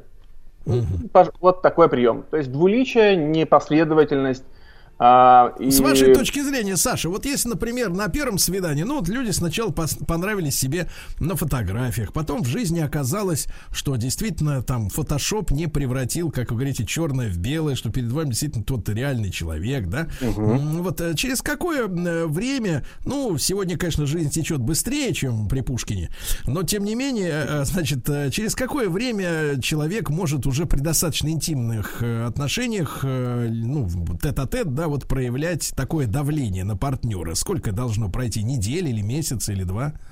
Ну, я в течение пару, пару недель, э, возможно, уже обнаружить такие признаки. Угу. Проблема заключается, если обычно в такие зависимые отношения вступают э, женщины или мужчины, которые э, как сказать, предрасположены такие жертвы зависимости. Понимаю, поэтому они понимаю. не замечают. То есть нет дыма без огня, я понял. Значит, э, Владик, э, да. есть ли какая-то реакция от общественности на тему, насколько людям опасно ходить в пельменную? Ну, пишут и женщины, и мужчины. Вот что пишут, э, в частности, женщины. Добрый день, пишет Алина. Я против, таким как она, претит мужское общество, а мне нет. Не соглашаются. Мужчины пишут, нечего шарахаться по кабакам. Как вариант вообще решения этой проблемы. Ну и еще пишут, что в России как бы соотношение мужчин и женщин неравное. Дайте нам место, где знакомиться. Если нельзя да, дайте. Ну, будем держать, как говорится, наручники на пульсе. вот, друзья мои, Александр Шахов, социальный психолог, эксперт по гендерным семейным отношениям. Ему огромное спасибо. А вы, друзья, бои, держите в уме цифру. Каждый четвертый. Позовите Галю.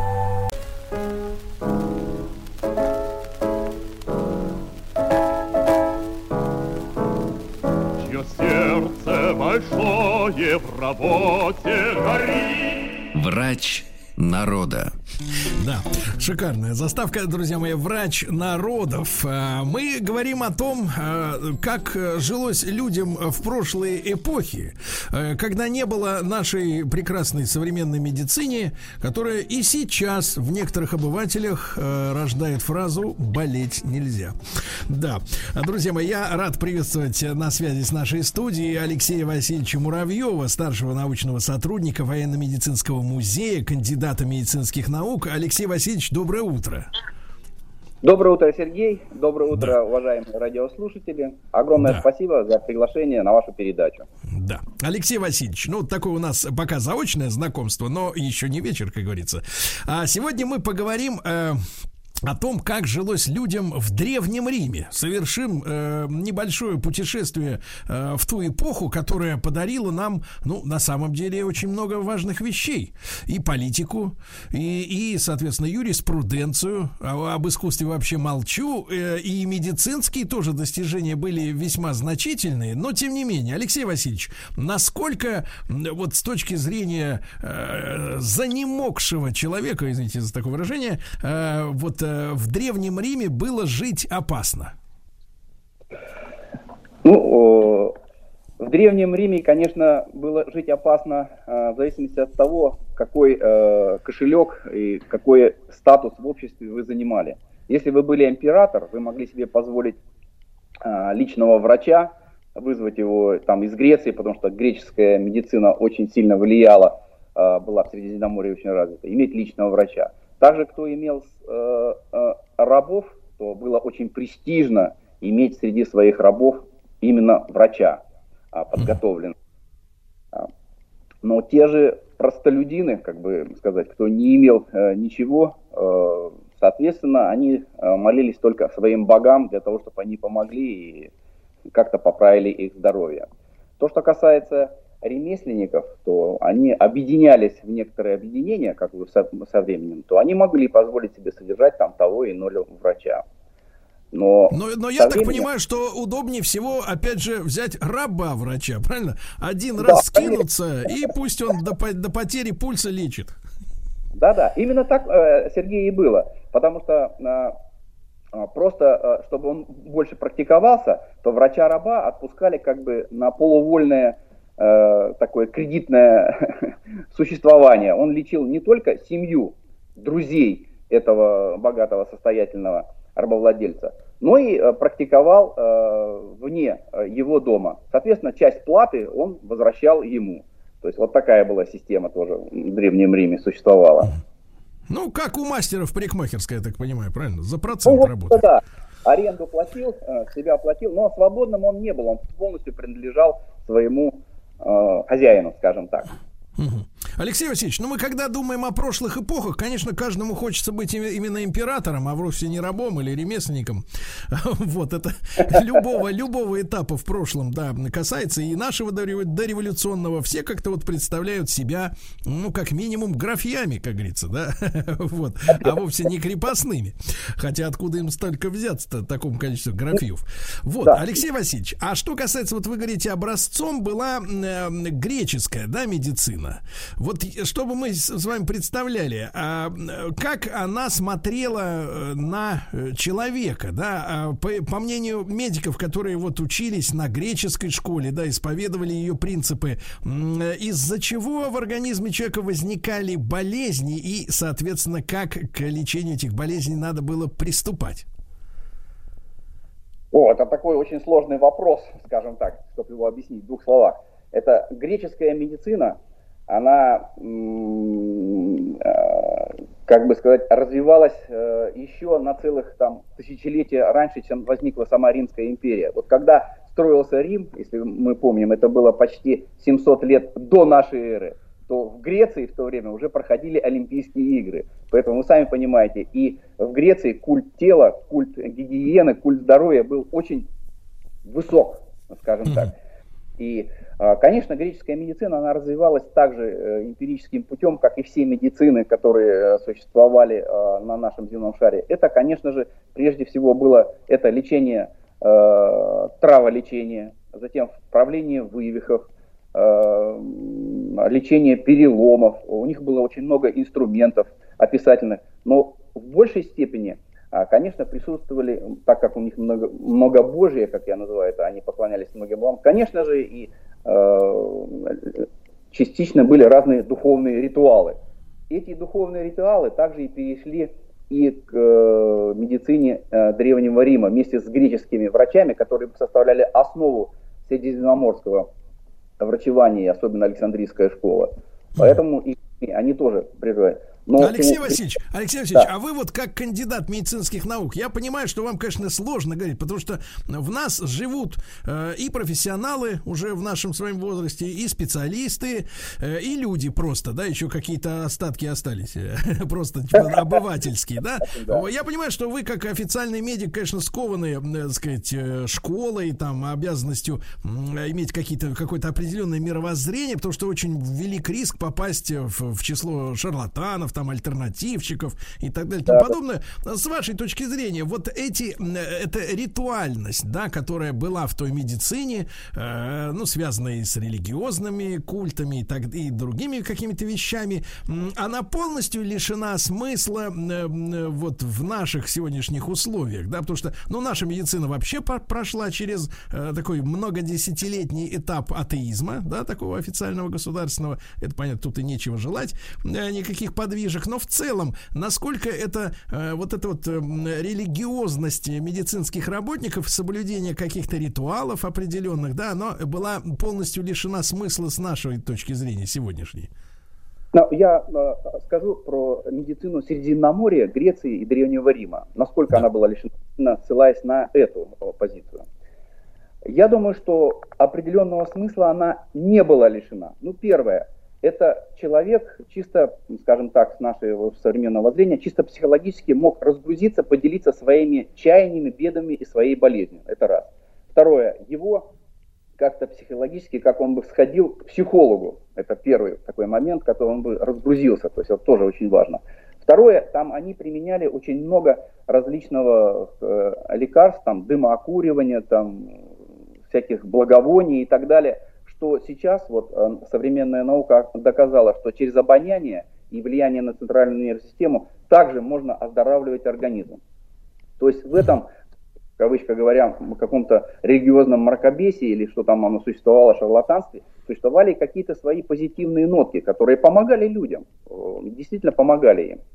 И первые больницы, как мы знаем, всякие богадельни, они существовали и при храмах, и э, жрецы занимались медициной, очень э, активно занимались медициной, почти взяли ее под крыло, когда э, она не очень хорошо развивалась. И все те писания, которые существуют, и э, письмена, которые дошли, они тоже дошли нам благодаря вот тем, что они их хранили. Это и вот а, множество разных и траволечений, и приготовлений лекарств и так далее.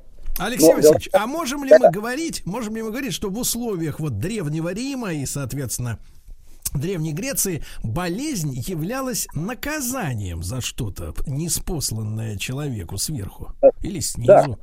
Да что о том, что это является Божьей карой, это как бы было практически во всей медицине, о том, что вот болезнь ее невозможно излечить. И вот первые шаги, которые совершили именно вот выдающиеся врачи и все остальные, которые доказали, что течение болезни, вот от ее начала и конца, можно вмешиваться, изменять, приостанавливать и лишать этой болезни. Почему и были взаимоотношения религии, э, церкви и врачей такие, и медицины очень сложные.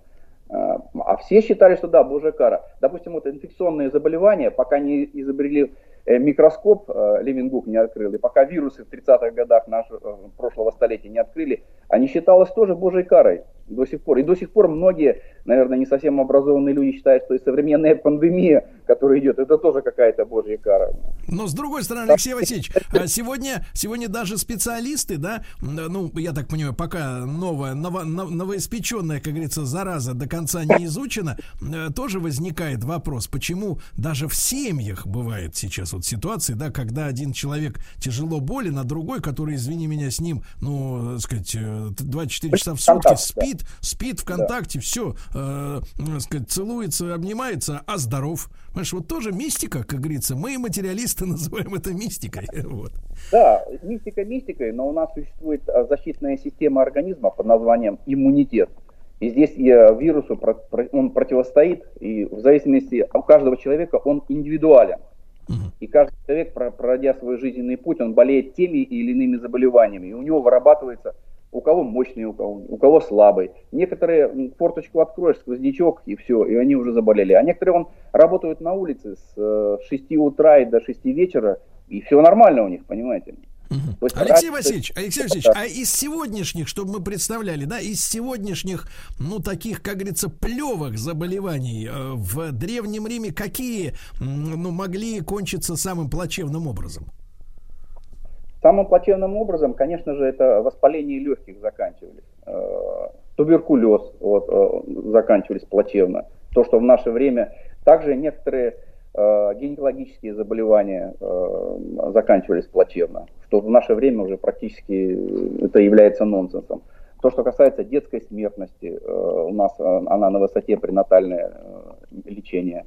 В древние времена это, конечно, была очень высокая детская смертность. А, то, что говорится еще о ряде инфекционных заболеваний, в том числе эпидемических. То есть это были э, такой был мор поголовный, и вымирали целые города и целые нации. Сейчас это практически не бывает этого. То есть мы противостоим. Вот даже ту взять натуральную оспу, которую мы победили, мы и Соединенные Штаты Америки и весь мир победили уже в 70-х годах.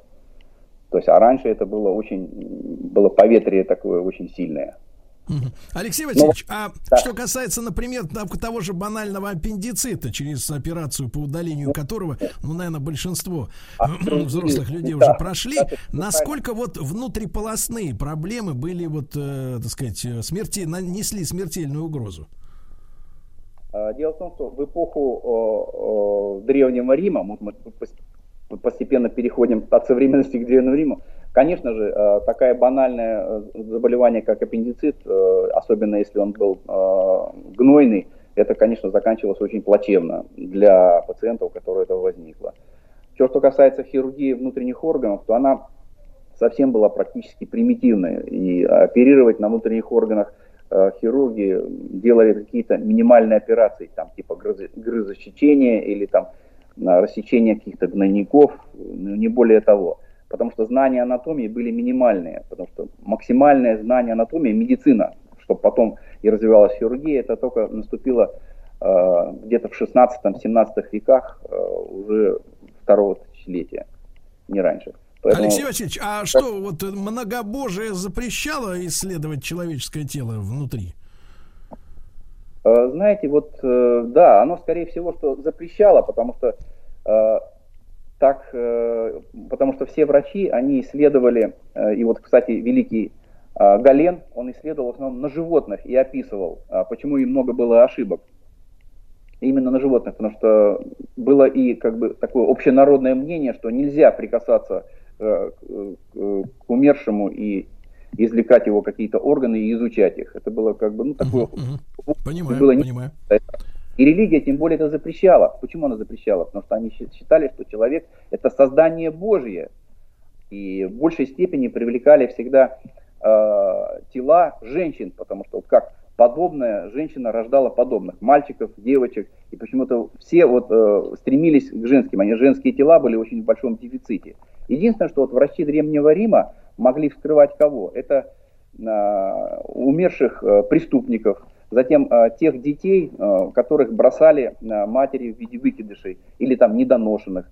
Вот почему ошибка Галена, э, великого, я считаю, что это великий римский врач, вот мы не остановились на личностях, а вот я хотел бы чуть-чуть как раз касаясь, вот она коснуться Галена. А Гален как раз вот ему приходилось очень много вскрывать, и на животных, он на обезьянах, на свиньях работал очень активно. Плюс он работал в гладиаторской школе, он работал и с людьми, лечил э, гладиаторов, их ранений, то есть он видел э, практическую анатомию.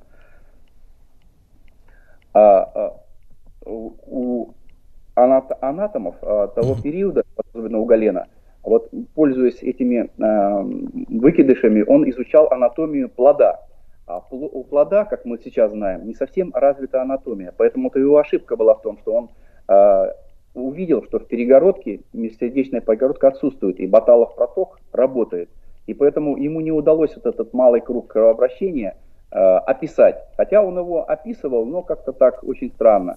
И только великий э, уже Гарвей описал два круга кровообращения. Поэтому заблуждения многих медиков, вот я на ошибке Галена сказал, были связаны с тем, что было запрещено изучать тело человека, именно анатомию как таковую. Да и физиология в то время тоже не развивалась. Вы представьте, что даже еще в Древнем Риме не существовало даже микроскопа, который придумал Левингук ну, уже да, в да, вековье. Поэтому да. были связаны с тем, что... Но описание болезней многих, многих, даже возьмем вот греческого нашего основателя медицины, который признается во многих э, государствах, Гиппократа, описание гриппа просто великолепно, вот, э, что оно проходит за 7 дней. Именно 7 дней нужно наблюдать этого пациента, у которого э, грипп и острые респираторные заболевания описаны просто великолепно. Алексей Васильевич, ну вот смотрите, еще такой важный вопрос. Опять же, мы всегда сравниваем да, прошлое с современностью. Есть такая точка зрения, что сегодня человек при помощи высокого уровня медицины, особенно медикаментозных э, средств, э, антибиотиков, прививок и так далее, ну, приостановил, скажем так, так называемый естественный отбор То есть вот в природе же мы все знаем, да, со школы, в природе выживает сильнейший. Правильно? Это всегда так происходит. Люди, люди научились сохранять э, те жизни, которые при обычном течении обстоятельств наверняка, вот вы сами говорили, да, что некоторые могут там с 6 до 6 работать на улице и ничего, а другой от форточки уже, так сказать, чихать начинает.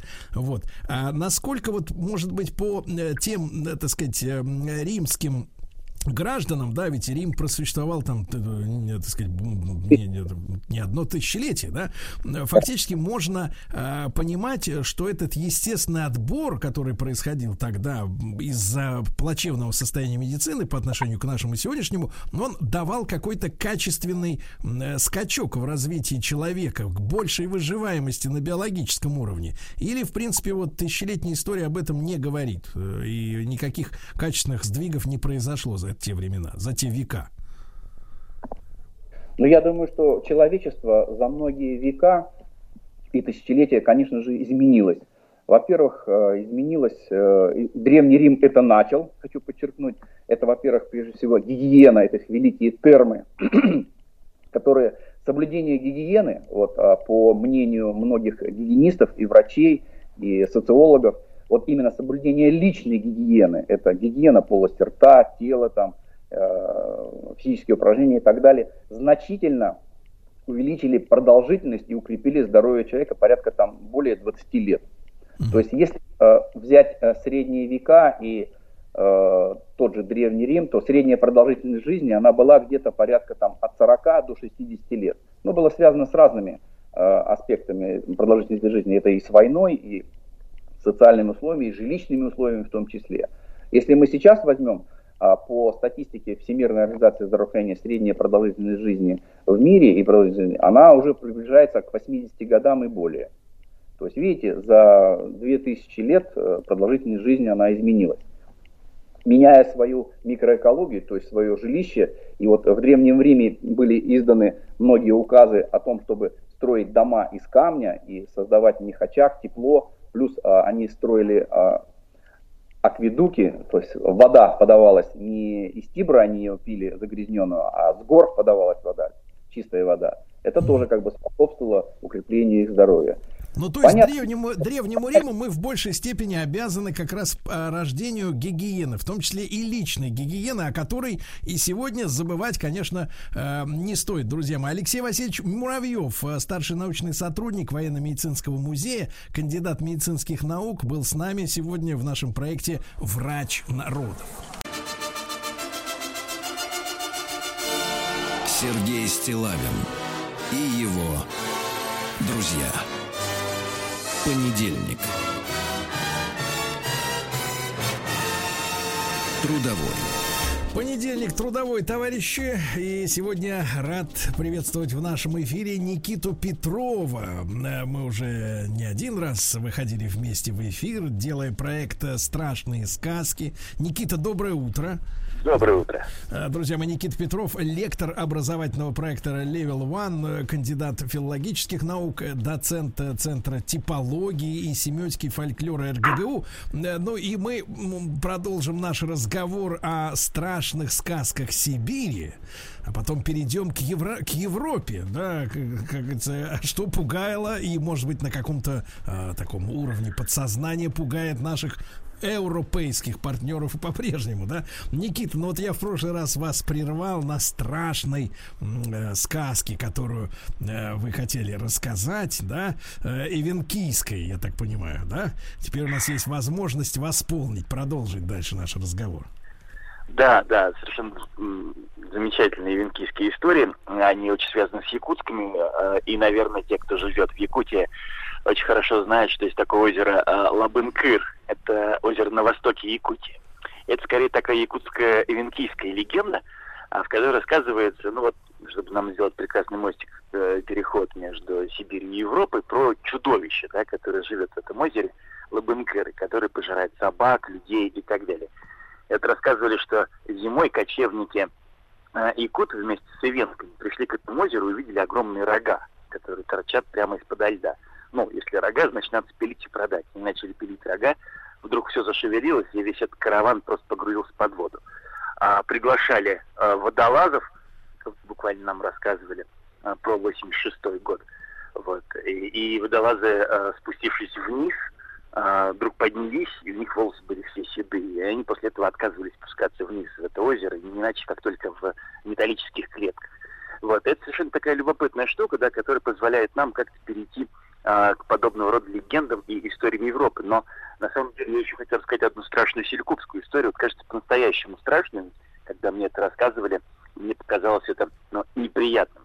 А, у селькупов а, в Сибири э, есть персонаж, а, который называется Лос Чега. Он такой хохотун, да, ну, по идее, переводится как черт, который хохочет. И вот он дожидается, когда все мужчины уйдут на охоту, или когда родители оставляют маленьких детей дома без присмотра, и просто врывается в дом. Его нельзя обмануть, задобрить, вообще ничего нельзя сделать, он приходит просто убивать. Он расправляется с женщинами, с малышами, а трупы взрослых рассаживает по скамейкам, а детей или голову детишек насаживает на колья вдоль забора. И вот тут возникает вопрос, да, что, почему он хохотун? Вот. Но и, собственно, здесь все, все очень просто. Этот лос чиган вставляет в рот замученным детям деревянные палочки, чтобы их рты оставались открытыми. И издалека, когда кто-то приходит, казалось, что они хохочут. Возвращается охотник домой, а дети такие веселые, веселые, а на самом деле нет, они мертвые. Никита, вот а зачем же он, зачем же он подлец так делает-то? Так вот, собственно, сущность его такая, да, этого страшного сибирского демона. Они причиняют зло в сказках, в фольклоре не потому, что э, имеют какие-то, ну, прям моральные или другие обязательства перед кем-то, вот, а потому что они именно такие. По-другому и не скажешь. Черт Хохотун делает так, потому что ему это нравится.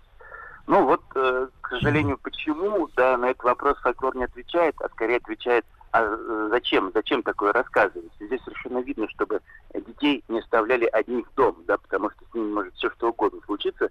Эта история, она как бы намекает на возможные самые неприятные исходы этой ситуации. Понятно.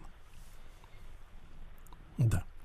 Друзья мои, Никита Петров э, с нами вместе сегодня кандидат филологических наук, и мы, я так понимаю, переходим к э, европейским, да, страхам и сказкам. Э, вот, ну что, что всплывает в памяти? Жуткие оборотни, во-первых. Давайте я вам так вот свои, свои накидаю, а вы, может быть, меня поправите, да, что там в Европе мерещилось. Жуткие оборотни, которые орудовали вафельницами, э, в которые они, знаете, значит, э, вкручивали стальные зубы, вот этими вафельницами перекусывали сзади шею одиноким девочкам или девушкам-путницам. Вот, а потом этого в оборотня волка находили и по-всякому его прямо вот это самое, вот, умертв... умертвячивали, вот. Слушайте, ну, а, э, эта история, да, она э, довольно известна, даже не сказка, а вполне себе такое чуть не следственное дело. Был действительно такой во Франции а, персонаж, вот, который э, специализировался на убийстве э, девочек в основном, не только девочек, женщин.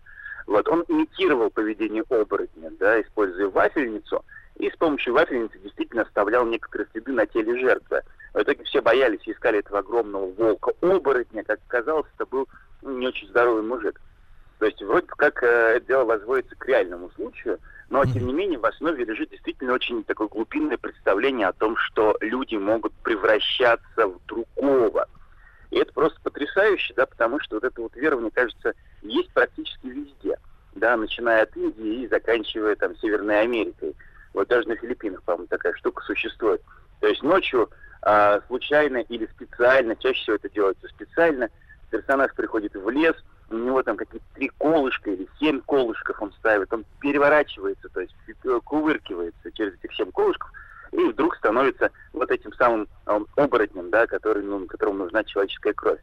Вот, и эта штука настолько характерна, в том числе даже, кстати, и для русского фольклора. Вот, например, когда э, свадьба едет э, от дома невесты к дому жениха, либо от церкви к дому жениха, вот, если они не приглашают колдуна на свадьбу, то колдун делает странную вещь, да, он говорит, что вся вот эта вот, значит, свадьба, так называемая, да, поезд, свадебный поезд, станьте волками.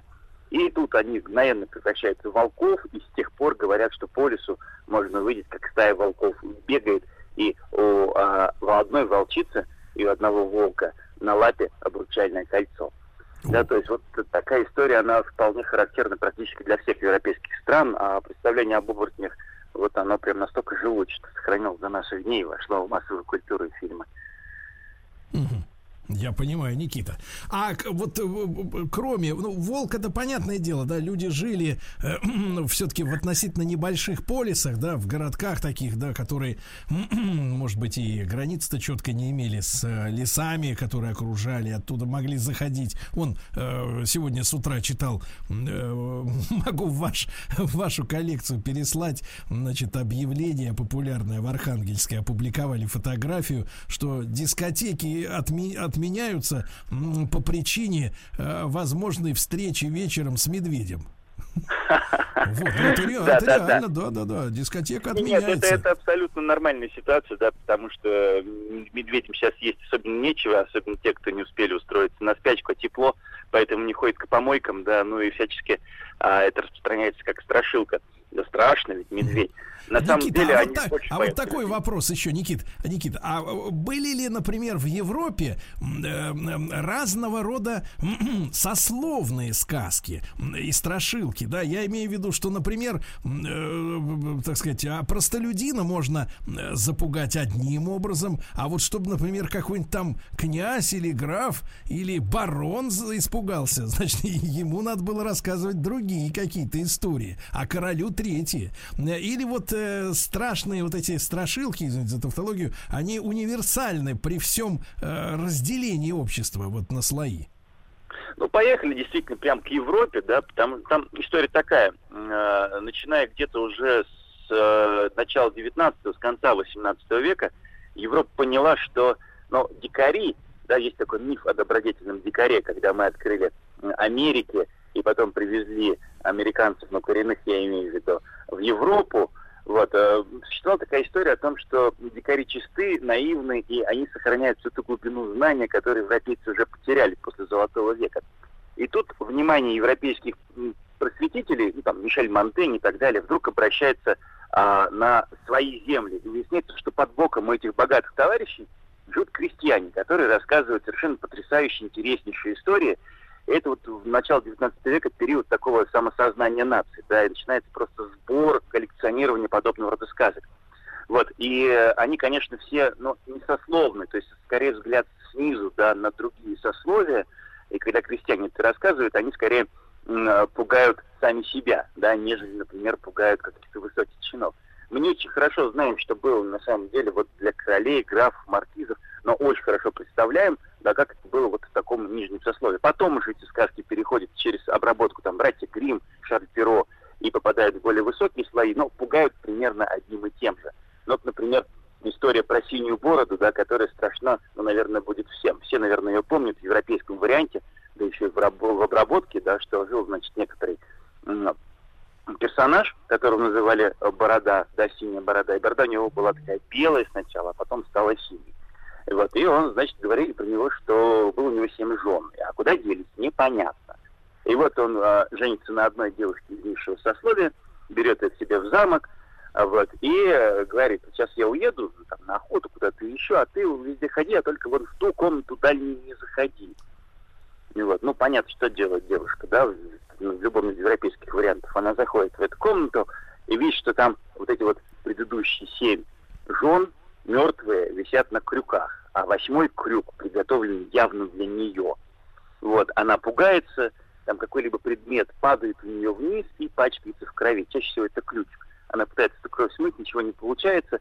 Так муж возвращается и видит, что она все-таки нарушила запрет. Он начинает точить ножи, вот, она зовет своих братьев, братья как-то прибегают и убивают этого синего борода.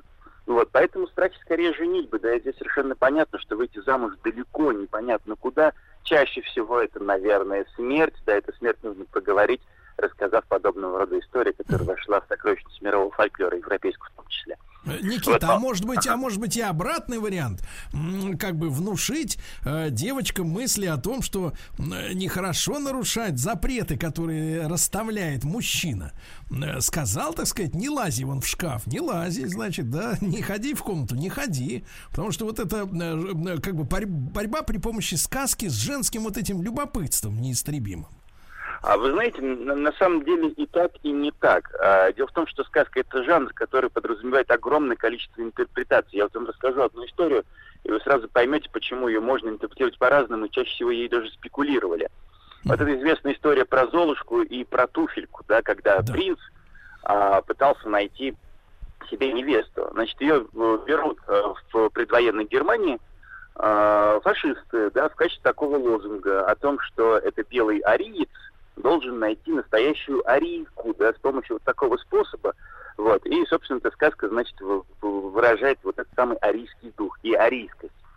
Вот. Это совершенно непонятно, да, ну, как бы нам не очень понятная трактовка, но для фашистской Германии было совершенно очевидно, что так оно и есть. И мы понимаем, что спекулирование, да, на образы сказки и пояснение могут быть устроены сильно-сильно по-разному. Мне кажется, вот в этом конкретном случае не было вот этого идеи про запреты женщине что-то э, не делать, если она нарушает, она наказывается.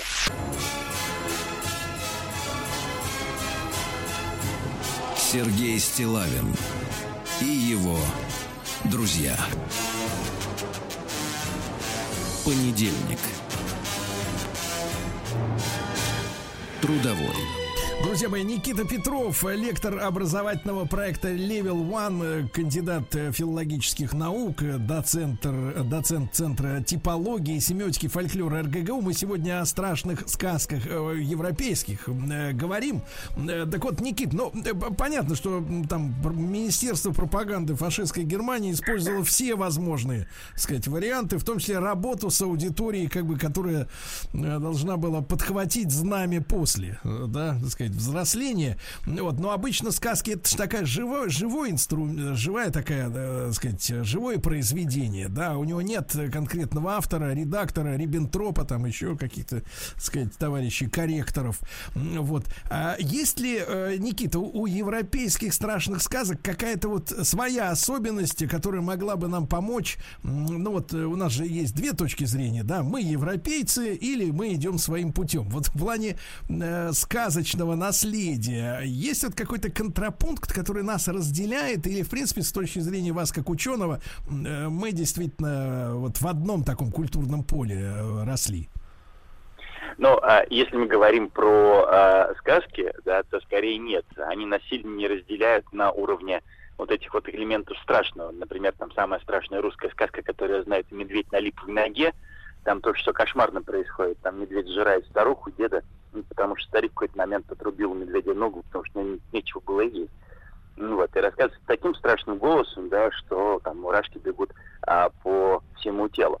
То в европейских сказках, наверное, ну вот если мы говорим про такое разграничение, да, довольно много вот этих вот э, персонажей не, э, не животных, да, которые как-то пугают. Это может быть там граф, это синяя борода, там это принц, э, помните, Белоснежка, да, то есть какие-то люди, которые ведут себя э, тоже очень странным образом. Хотя, то есть кстати, неадекваты много. такие, да? Ну, в русских сказках тоже довольно много, да, но это будет уже другие. Это будет священник, там, не знаю, какая-то баба в деревне, мужики, да, и прочее.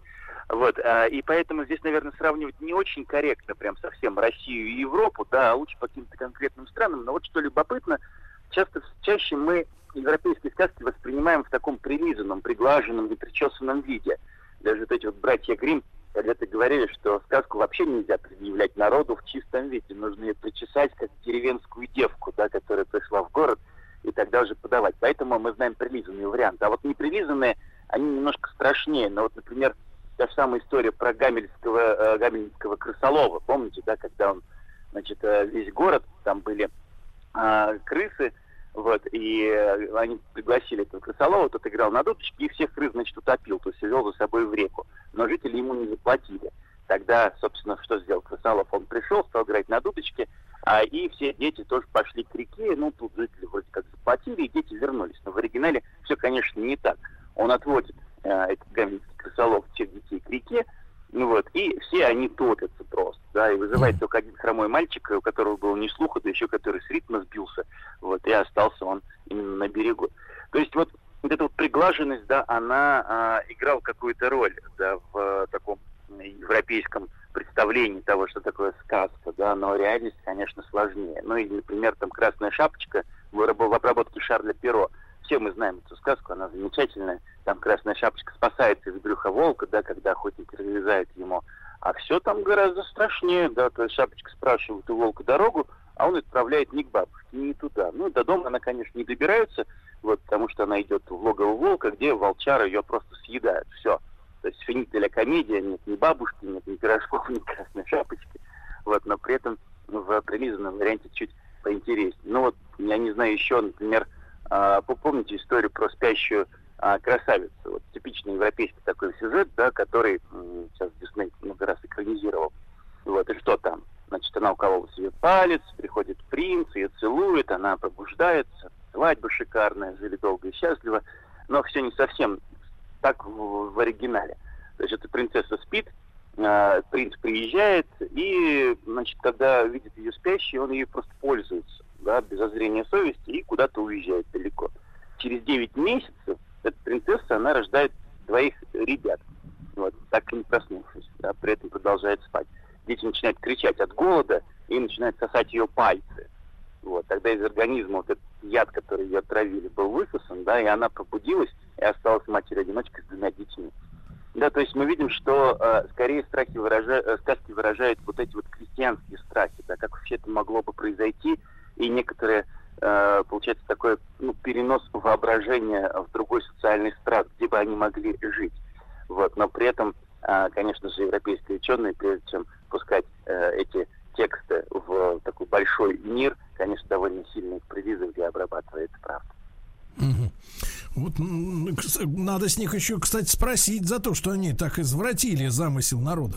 Ну, как сказать, из- извратили, не извратили, это из- известный процесс. Если бы э, там все сказки, в том числе для, детей, публиковались э, в их первоначальном варианте, то я думаю, что все родители тут же стали писать заявление в Роскомнадзор да, по поводу того, что это совершенно невозможно читать. Поэтому, конечно, существует огромная индустрия по обработке подобного рода сказок и представлению их в виде детских историй. Вот, На самом деле, там про репку тоже до конца непонятно, что произошло. До этого мы должны, Никита, добраться. И до репки добраться, да. Вот. Но при всем уважении к Роскомнадзору, естественно. Э, Никита Петров, э, лектор образовательного проекта Level One, кандидат филологических наук. Друзья мои, мы сегодня говорили о европейских страхах и сказках. На следующей неделе продолжим.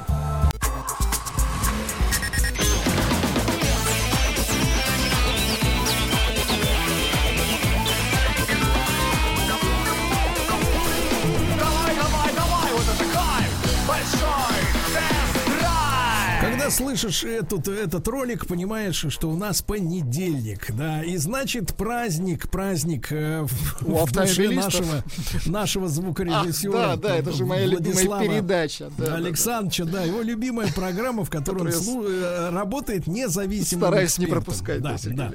А, Естественно. Ну и в первой части программы давайте по- познакомимся с текущими новостями, среди которых есть и обнадеживающие, скажем так, Так. да. Вот. Ну а во второй, наконец-то, э, впервые за несколько недель, наверное, у нас же были э, наши замечательные путешествия, да, с Рустамом Ивановичем, э, вот, связанные с нашей атомной промышленностью, поэтому по понедельникам большой тест-драйв в эфир не выходил, а есть о чем вам рассказать, и я думаю, что сегодня новинку, как говорится, из первых рук мы вам о ней расскажем, да, Очень новинки. Так вот, новости пока что. Значит, стало известно, какие машины на механике, ну, то есть, когда надо двигать правой рукой. М, Ну, если у вас руль слева, соответственно, да. Чаще всего покупают россияне. Здесь, Владик, вам не нужно быть особым знатоком, экспертом или каким-то особенно начитанным человеком, чтобы назвать это имя э, из четырех букв. Первое Л, э, последнее А. Ну, конечно же, наш автопром. самый Да, конечно, золотой. Лада, конечно, конечно.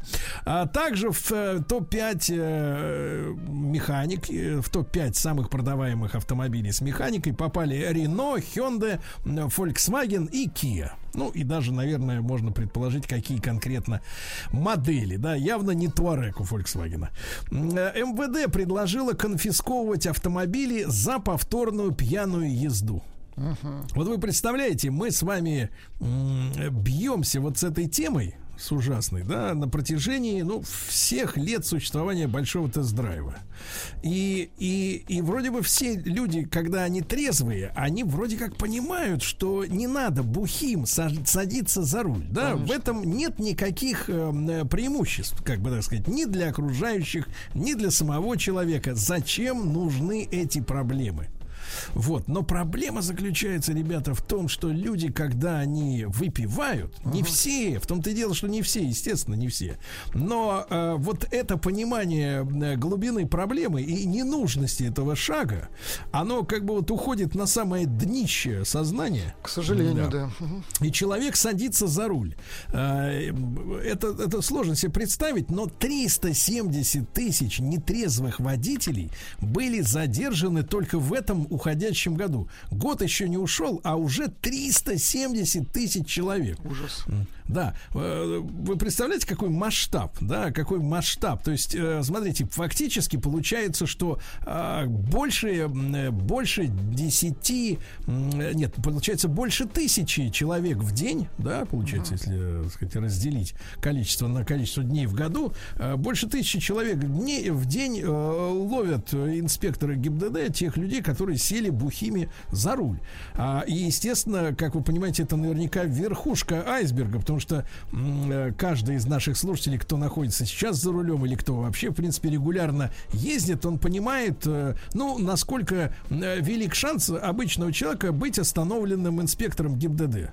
Если он, в принципе, едет ровно по дороге, да, более-менее. Ну, наверное, человека обычного, стандартного останавливают там, ну, ну, два раза в год. Ну, три, может, останавливают, да, потому что про- проходят иногда рейды специальные, да, когда Несколько патрульных автомобилей, оттуда, значит, э, выходят бравые офицеры и, э, значит, начинают массово останавливать автомобили, да. Но, в принципе, даже с учетом этих рейдов, я вот по своему опыту, а я много очень езжу, ну, не в период пандемии, но в обычной ситуации, ну, наверное, действительно, 2-3, ну, если тебя остановили 5 раз в год, то это уже, наверное, какой-то нонсенс.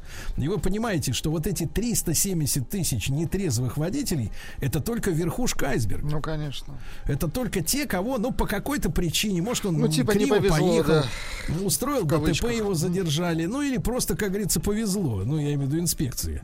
А те люди, которые, так сказать, э, приняли э, стакан другой или флакончик и съездили в магазин за добавкой и вернулись обратно, сколько тысяч этих?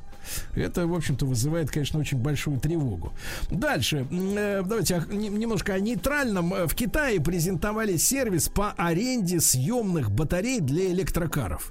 Ну, понимаете, у электромобиля есть, э, значит, одна большая проблема. А, во-первых, это я вам скажу, Владик, чтобы вы представляли. А, как, ну, вам это может быть понятно на примере с мобильным телефоном. Э, мобильный телефон не может зарядиться мгновенно. То есть Для автомобиль- нужно время, естественно. да, автомобиль с бензиновым двигателем заправляется там, условно говоря, 2-3 минуты, ну, 5, если там совсем много, большой бензобак. Ну вот, а батарею надо заряжать. Даже на экспресс-заправке все равно надо стоять какое-то время и вот ждать, да. А, Было предложение, в принципе, делать э, э, сервис э, в виде заправочных станций, где эти батареи быстро бы вынимались, а вместо него вставлялось бы, вместо севшей, вставлялась бы новая. Ну, как батарейка такая. Как батарейки в пульте управления Аккумулятор. телевизором, условно говоря, да.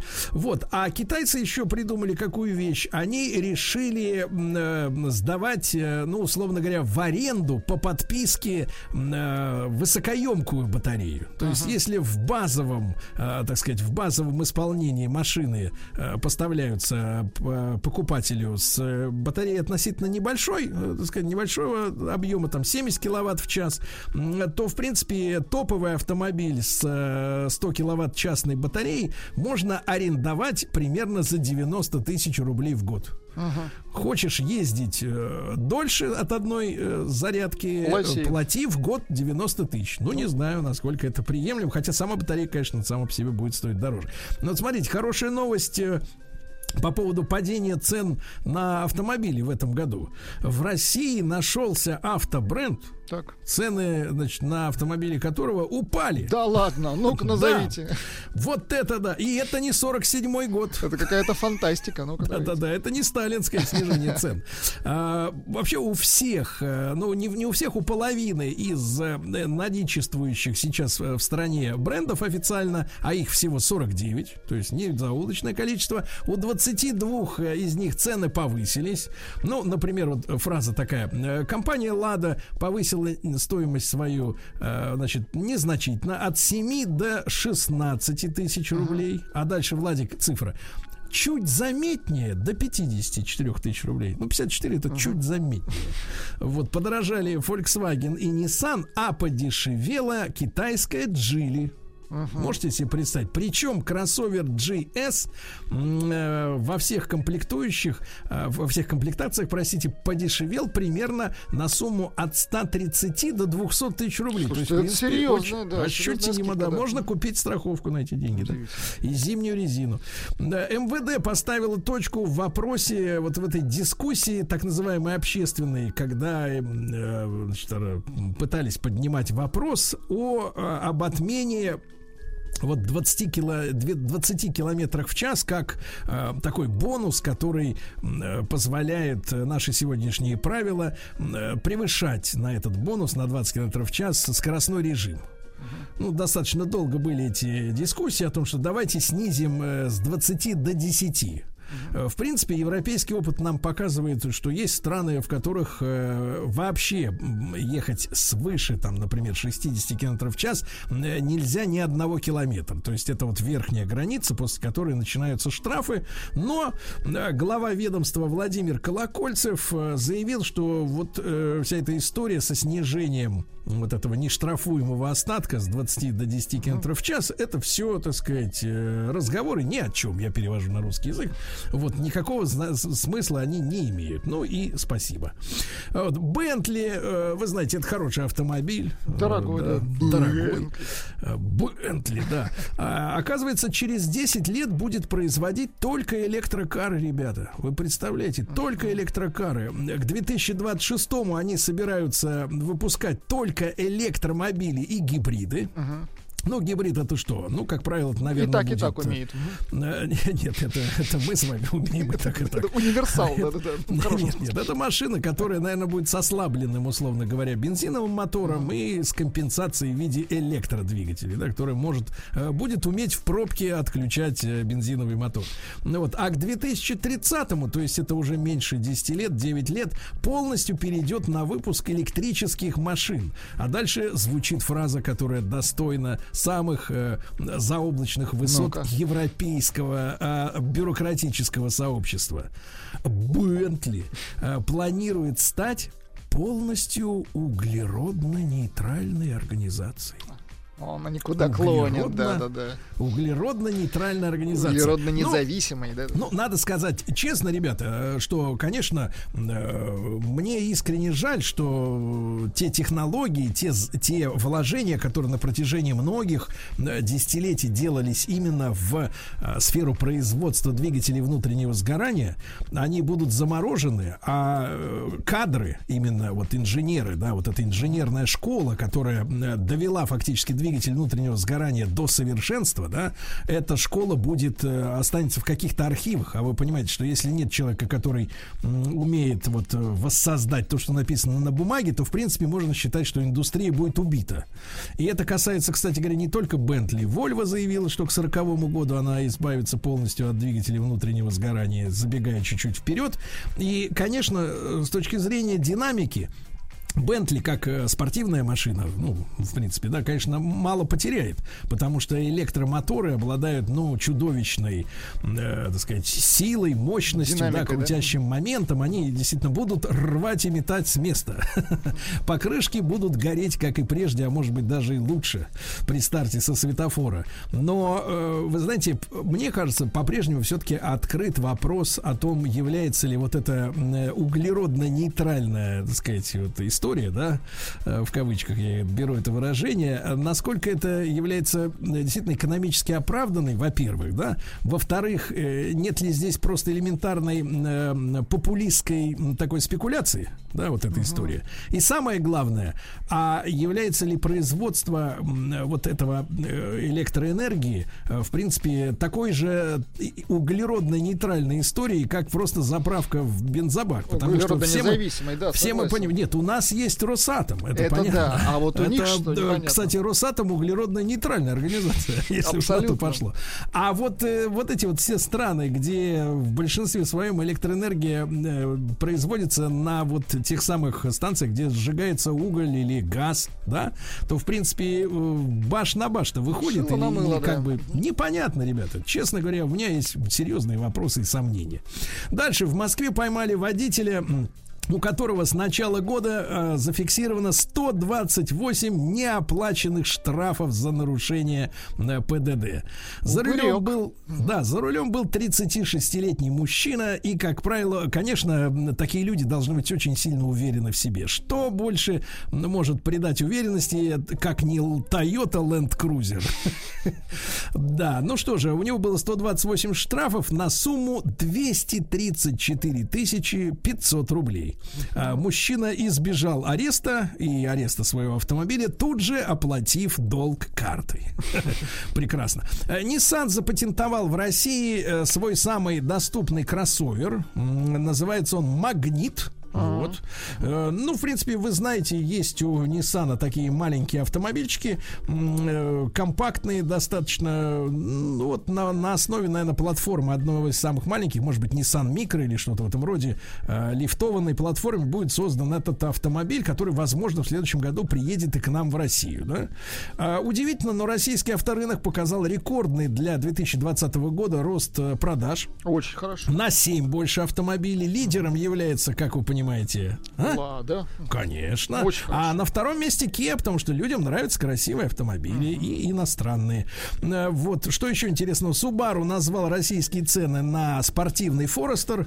Ну, это для тех, э, кто действительно может сказать, 50 там 4 тысячи рублей повышения, это незначительно.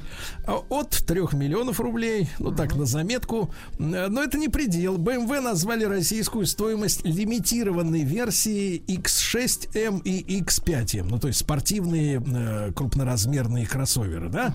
Так вот, 625 лошадей в двигателе, э, краска цвета Frozen Marina Bay Blue, что в переводе означает э, синий э, цвет морской лагуны. Синий клевый. Да, ну и цена всего лишь 13 990. Как они это называют? Это заметная цена.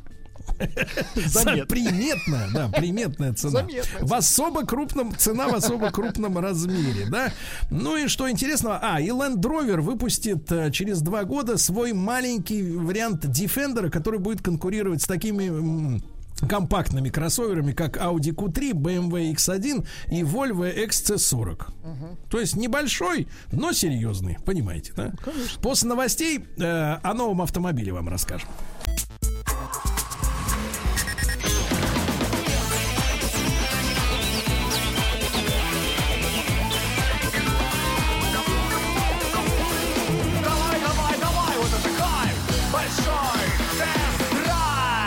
Друзья мои, ну что же, сегодня в большом тест-драйве у нас новинка этого года. Новинок немного, рынок, как говорится, в сложной обстановке, хотя я уже сегодня говорил о том, что за октябрь месяц на 7% поднялись продажи. Но, мне кажется, все-таки не э, благодаря гер- герою нашей сегодняшней м, публикации. Рад приветствовать в эфире Рустама Ивановича. Доброе утро, Сергей Валерьевич. Доброе утро, Влад. Доброе утро, уважаемые радиослушатели. А почему он такой веселый? Потому что у Рустама Ивановича панорамная крыша, в нее ярко светит, э, чуть не сказал, весеннее солнце, да? Московское, московское солнце. Московская, да. Ну и не, нечастый гость на нашем тесте, друзья мои, новинка от компании Volvo.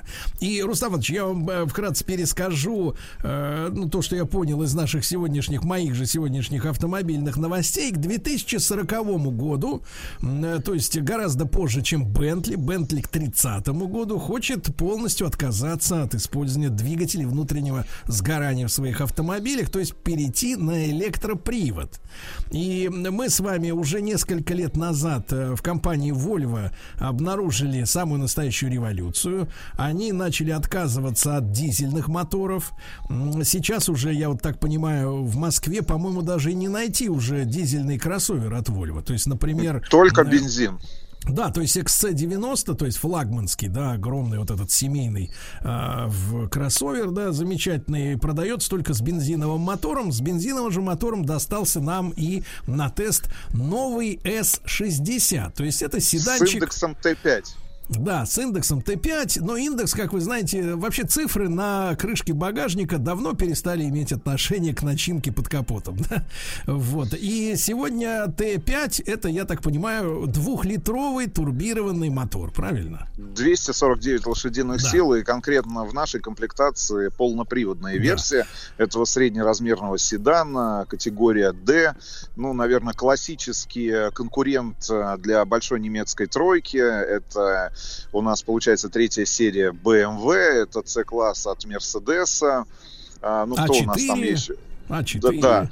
А4, А4 от Audi, ну и Infiniti и Lexus, которые тоже пытаются бороться за предпочтение потребителей, за предпочтение да. автолюбителей. Конкретно в этом, ну, наверное, да. одном из самых конкурентных классов, да. которые есть на рынке. Но чтобы сразу... Слушайте, Иванович, иллюзии... Рустамович, и да. тут ведь эта модель окончательно вот э, знакомство с э, новой S60 окончательно меня привела, вернее, ну как-то я не, до этого не обращал внимания, вдруг для меня особенно отчетливо это стало понятным, что в линейке Volvo, которая и до своего, ну, гигантского скачка, да, на новую платформу, на участие, значит, китайского капитала, да, в этой э, европейской компании, и до этого позиционировала себя как премиум класс. Но тут для меня очевидно стало, что у этого премиального бренда отсутствует э, седан в Е-классе. Э, да, абс- абсолютно, да. То есть, например... Ну, потому что, да, потому что след, следующий автомобиль, но по большому счету, это S90. Если но мы это говорим уже представительский о... аппарат. А это, это, это уже э, действительно автомобиль очень большой с точки зрения там просто и э, внешних размеров, и внутреннего объема, который он предлагает для своего владельца. Я с тобой полностью согласен, хотя S90 они как раз и позиционируют э, как бизнес-седан, э, и что-то между, там, э, условно говоря, той же пятой серии BMW и седьмой серии BMW. Хотя автомобиль просто гигантский, просто гигантский. И, э, кстати говоря, тот же S60 новый, который мы с тобой а, протестировали за последние, там, ну сколько, наверное, три недели у нас была возможность покатать этот автомобиль. Может быть, не в полном объеме, но это тот же самый автомобиль, который построен на той же самой платформе, на которой построены и кроссоверы XC60 и XC90, и, соответственно, седан S90 и универсал да. V90. Да, ну давайте, давайте, ребят, надо сказать честно. Надо сказать честно, у меня, у меня к этому автомобилю немножко две такие, э, две, два таких вопроса серьезных. Во-первых, э, вот эта любовь, действительно, вдруг проснувшаяся к исключительно бензиновым, малообъемным э, турбированным моторам. Ну, 2 литра, конечно, это не маленький объем, но тем не менее из него выжимают, вольвовцы сумели выжать очень много, потому что машина получилась невероятно резвая, динамичная, и вот мне, честно говоря, приходится постоянно включать режим эко принудительно, чтобы немножко снижать прыть э, гашетки акселератора, потому что, ну, пуляет она э, сли, слишком для этого класса автомобилей, но вот мне кажется, слишком быстро, слишком резво, даже это сравнил с электродвигателем. Но а у меня главная претензия в следующем, то есть зачем в свое время ставили эти моторы? А, про прокачивали следующую мысль. А мы будем ставить небольшого объема двигателей, чтобы снизить выхлоп СО2 и прочего, так сказать, прочей ерунды. Ребята, при моей даже элегантной, интеллигентной манере езды снизить расход ну, как-то опустить за грань 12 литров на 100 километров не получается. Выходит следующее, что мы как бы боремся вроде как за экологию, да, но по факту количество углекислого газа это и есть как раз расход двигателя, понимаете, да? То есть дизельный мотор на этом автомобиле, ну, он ел бы, наверное, где-нибудь литров 6-7 литров. И получается 7 литров сожженного, э, значит, сожженной, условно говоря, солярки и 12 литров, пускай даже 98 или 95-го. Понятно, что качество топлива отличается, но когда у вас в два раза показатель, э, так сказать, по сжиганию э, углеродов, да, в принципе, это заставляет о чем-то задуматься. И второе, вы знаете, Volvo всегда был автомобилем, условно говоря, таким налитым, тяжелым, массивным. Он своими настройками подвески, тяжести дверей, да, поворотом рулевой колонки всегда настраивал тебя на мысли о безопасности. Помните, да, у Volvo длительные там десятилетия фишка была такая, что мы думаем прежде всего о вашей безопасности. А вот X, э, S60 оказался ну, невероятно легким автомобилем. Вот я на, этом, на этой машине ну, почувствовал очень серьезную парусность на большой скорости. Вот, на треке, конечно. Э, вот, но я скажу так, после 150, в принципе, машина начинает уже взлетать. Вот, и при таком резвом, мощном двигателе, да, вот эта легкость кузова, легкость настроек рулевого управления, понятное дело, оно полностью синтетическое, да, но вызывает вопросы. То есть вот из марки ушла, фактически говоря, та вот душа, да, можно ну, сказать. Ну, тяжеловесность. Да, вот это, вот эта массивность в хорошем смысле слова, которая именно э, работала на трансляцию безопасности. Теперь ты просто едешь в офигительно сделанном с точки зрения кресел, э, обустройства салона, качество приборов, там, мультимедиа, все обалденно, но это настолько все легко, что вот это ощущение, ну, скажем так, физиологическое защиты, оно ушло. Вот вы согласны со мной? Нет, я с тобой согласен. А, несмотря на все попытки инженеров и конструкторов, а, людей, которые занимались доводкой уже а, ходовых характеристик этого автомобиля, потому что сделали они все возможное для того, чтобы руль был гораздо более тяжеловесным, да, для того, чтобы селектор переключения восьмиступенчатой коробки передач от Aisin, он был не вот этим джойстиком, который мы сегодня наблюдаем, да, но, то есть они попытались в этом, в, в, в этой, в этой ручке симуль, симулировать реальную коробку передач, там, условно говоря, из автомобилей 80-х, 90-х годов 20-го столетия. Но в целом вот это ощущение легкости, которое мы с тобой почувствовали в далеком, если мне не изменяет память, там, это какой там, 15-16 год, когда а, обновился XC90, когда была представлена абсолютно новая платформа а, для Volvo, для всех автомобилей Volvo, которые сегодня выпускаются. Кстати говоря, э, конкретно этот автомобиль а, с американским а, свидетельством о рождении, а, это не европеец, это не китаец, это настоящий североамериканец.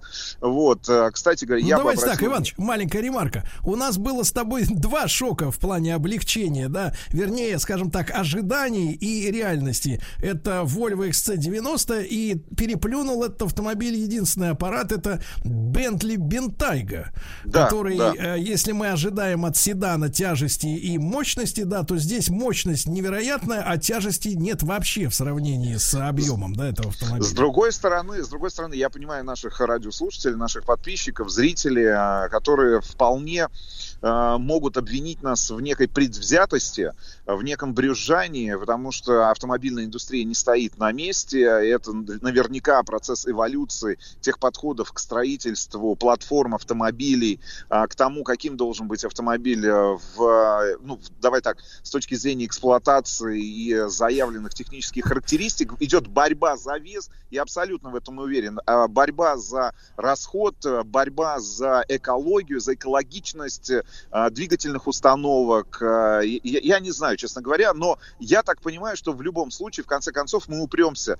А, мы же с тобой много этот вопрос обсуждали с представителями автомобильной индустрии, с людьми, которые непосредственно руководят автомобильными концернами. Мы в конце концов упремся в Евро-7, там, я не знаю, в Евро-8, и автомобиль наверняка превратится просто в какую-то тележку, которая передвигается при помощи там, электрической тяги значит, э, по городским маршрутам, но в целом тенденция Без вашего понятна. участия.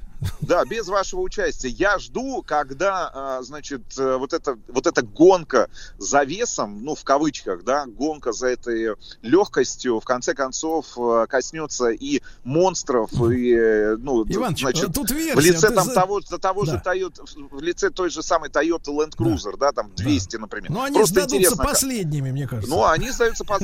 Слушайте, Иваныч, а тут да. ведь какая мысль-то? Слушайте, а вы меня навели на мысль. Ведь это тотальное облегчение автомобиля, мне кажется, сделано с единственной возможной целью.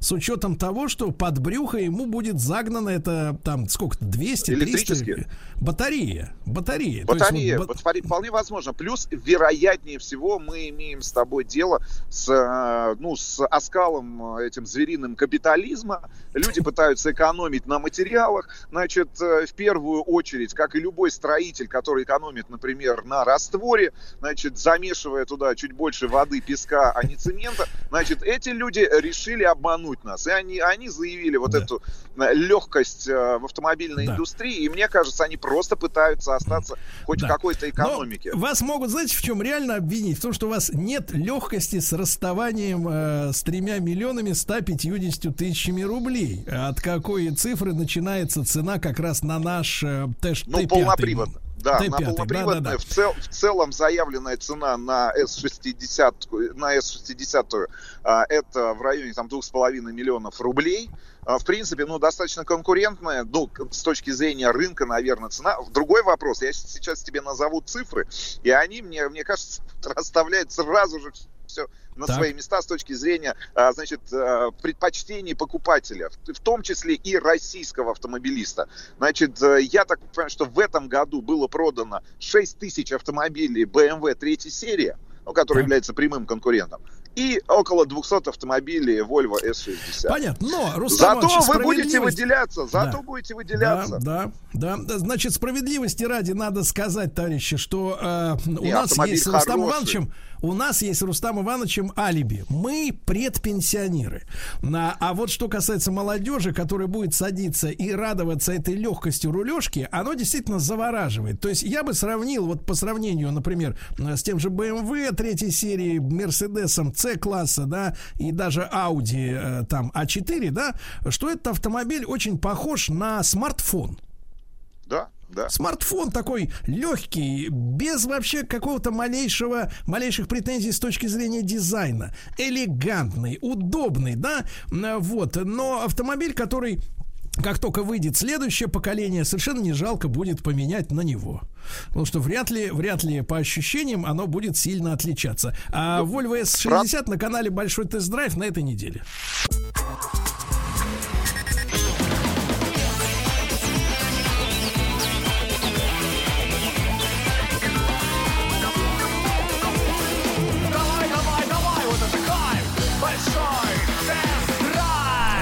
Мои, итак, из автомобиля с люком, э, через который светит московское солнце, попросили еще немножко, так сказать, излить мыслей про нашего героя Volvo S60. Новинка. Для того, чтобы, для, да, для того, чтобы наши слушатели не обвинили нас в предвзятости, э, я в любом случае э, хочу похвалить автомобиль.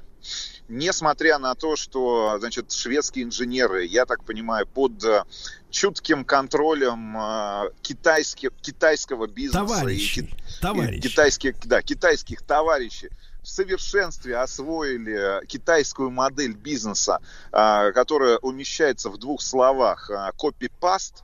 Вот, потому что, ну, вот то, что было представлено там а, 4-5 лет назад на большой премьере международного а, автомобиля Volvo XC90. Ну, вы говорите о дупликации. да, да, да, да, да. Потому- Они, они- они фантастическим образом освоили это технологическое решение. Вот, потому что за все это время мы не встретили с тобой ни одного автомобиля Volvo, я сейчас говорю про интерьеры этих автомобилей, нового, который бы чем-то отличался от э, того кроссовера, который был представлен там э, лет назад. Значит, это первое. Значит, второе, честно говоря, э, я порадовался за... А я вот, Рустам Иванович, погодите, погодите, Да. вы же хотели хорошее говорить, а я сейчас вас и Конечно, поправлю. я хороший. Я скажу А я так, хороший. а я скажу Да. так, а я скажу так, а если хорошо сделано, так и не надо лучше. я, я, я вполне допускаю, что именно этим руководствуются и китайские товарищи, и, и шведские инженеры, и дизайнеры. Но на что я бы обратил внимание? На самом деле, в отличие от э, 90-й модели, если мы говорим про седаны, все-таки S60 получился с точки зрения дизайна экстерьера гораздо более симпатичным.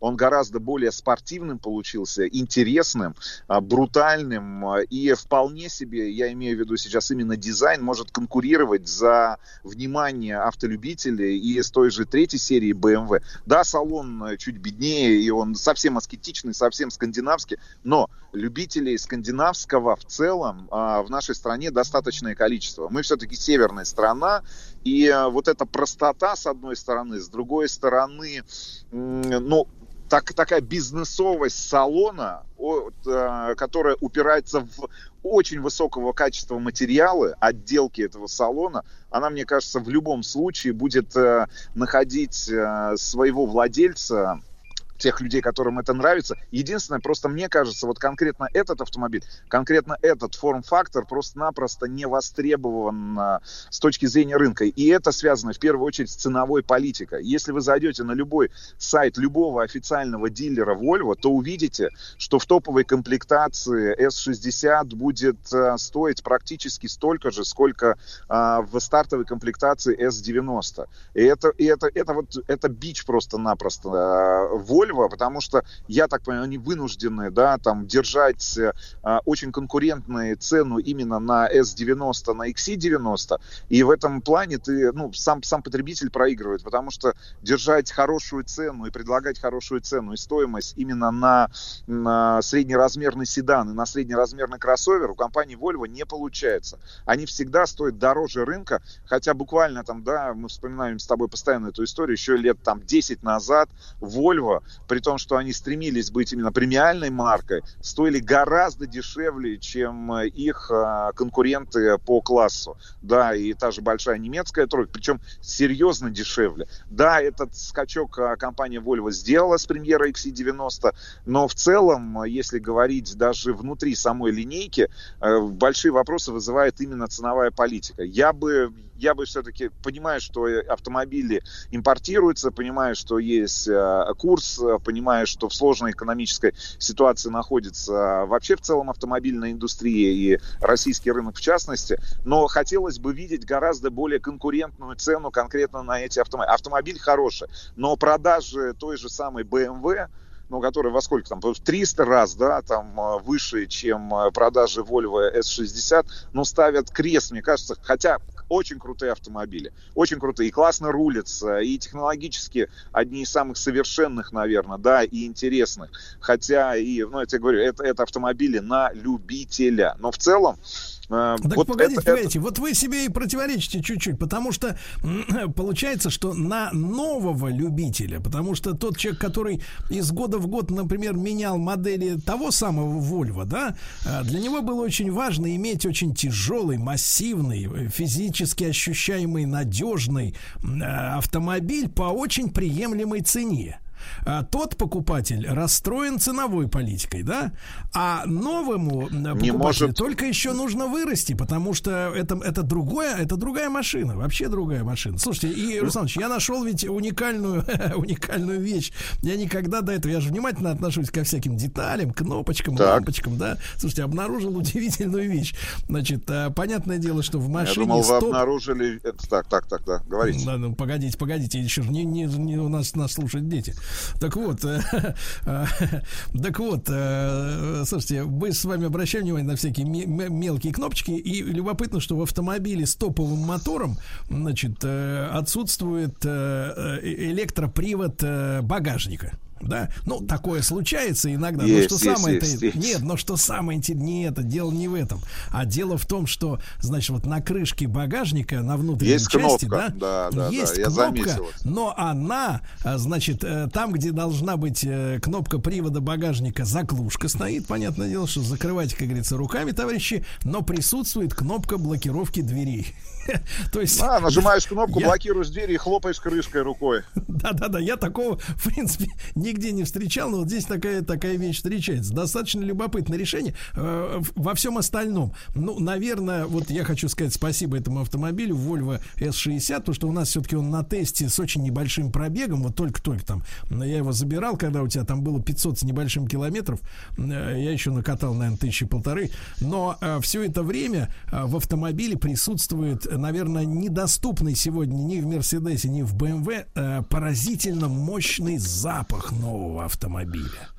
Вот и звук, прямо... кстати говоря, да, и звук. Вот ты садишься, садишься, и он пахнет этим новым автомобилем. Понимаешь? И вот Про это то, как кружит, пахнет новый автомобиль да, в кружит выпуске большого тест-драйва на нашем да. канале. Можно будет посмотреть, как пахнет. Да.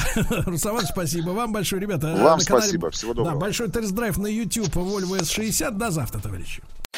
Еще больше подкастов на радиомаяк.ру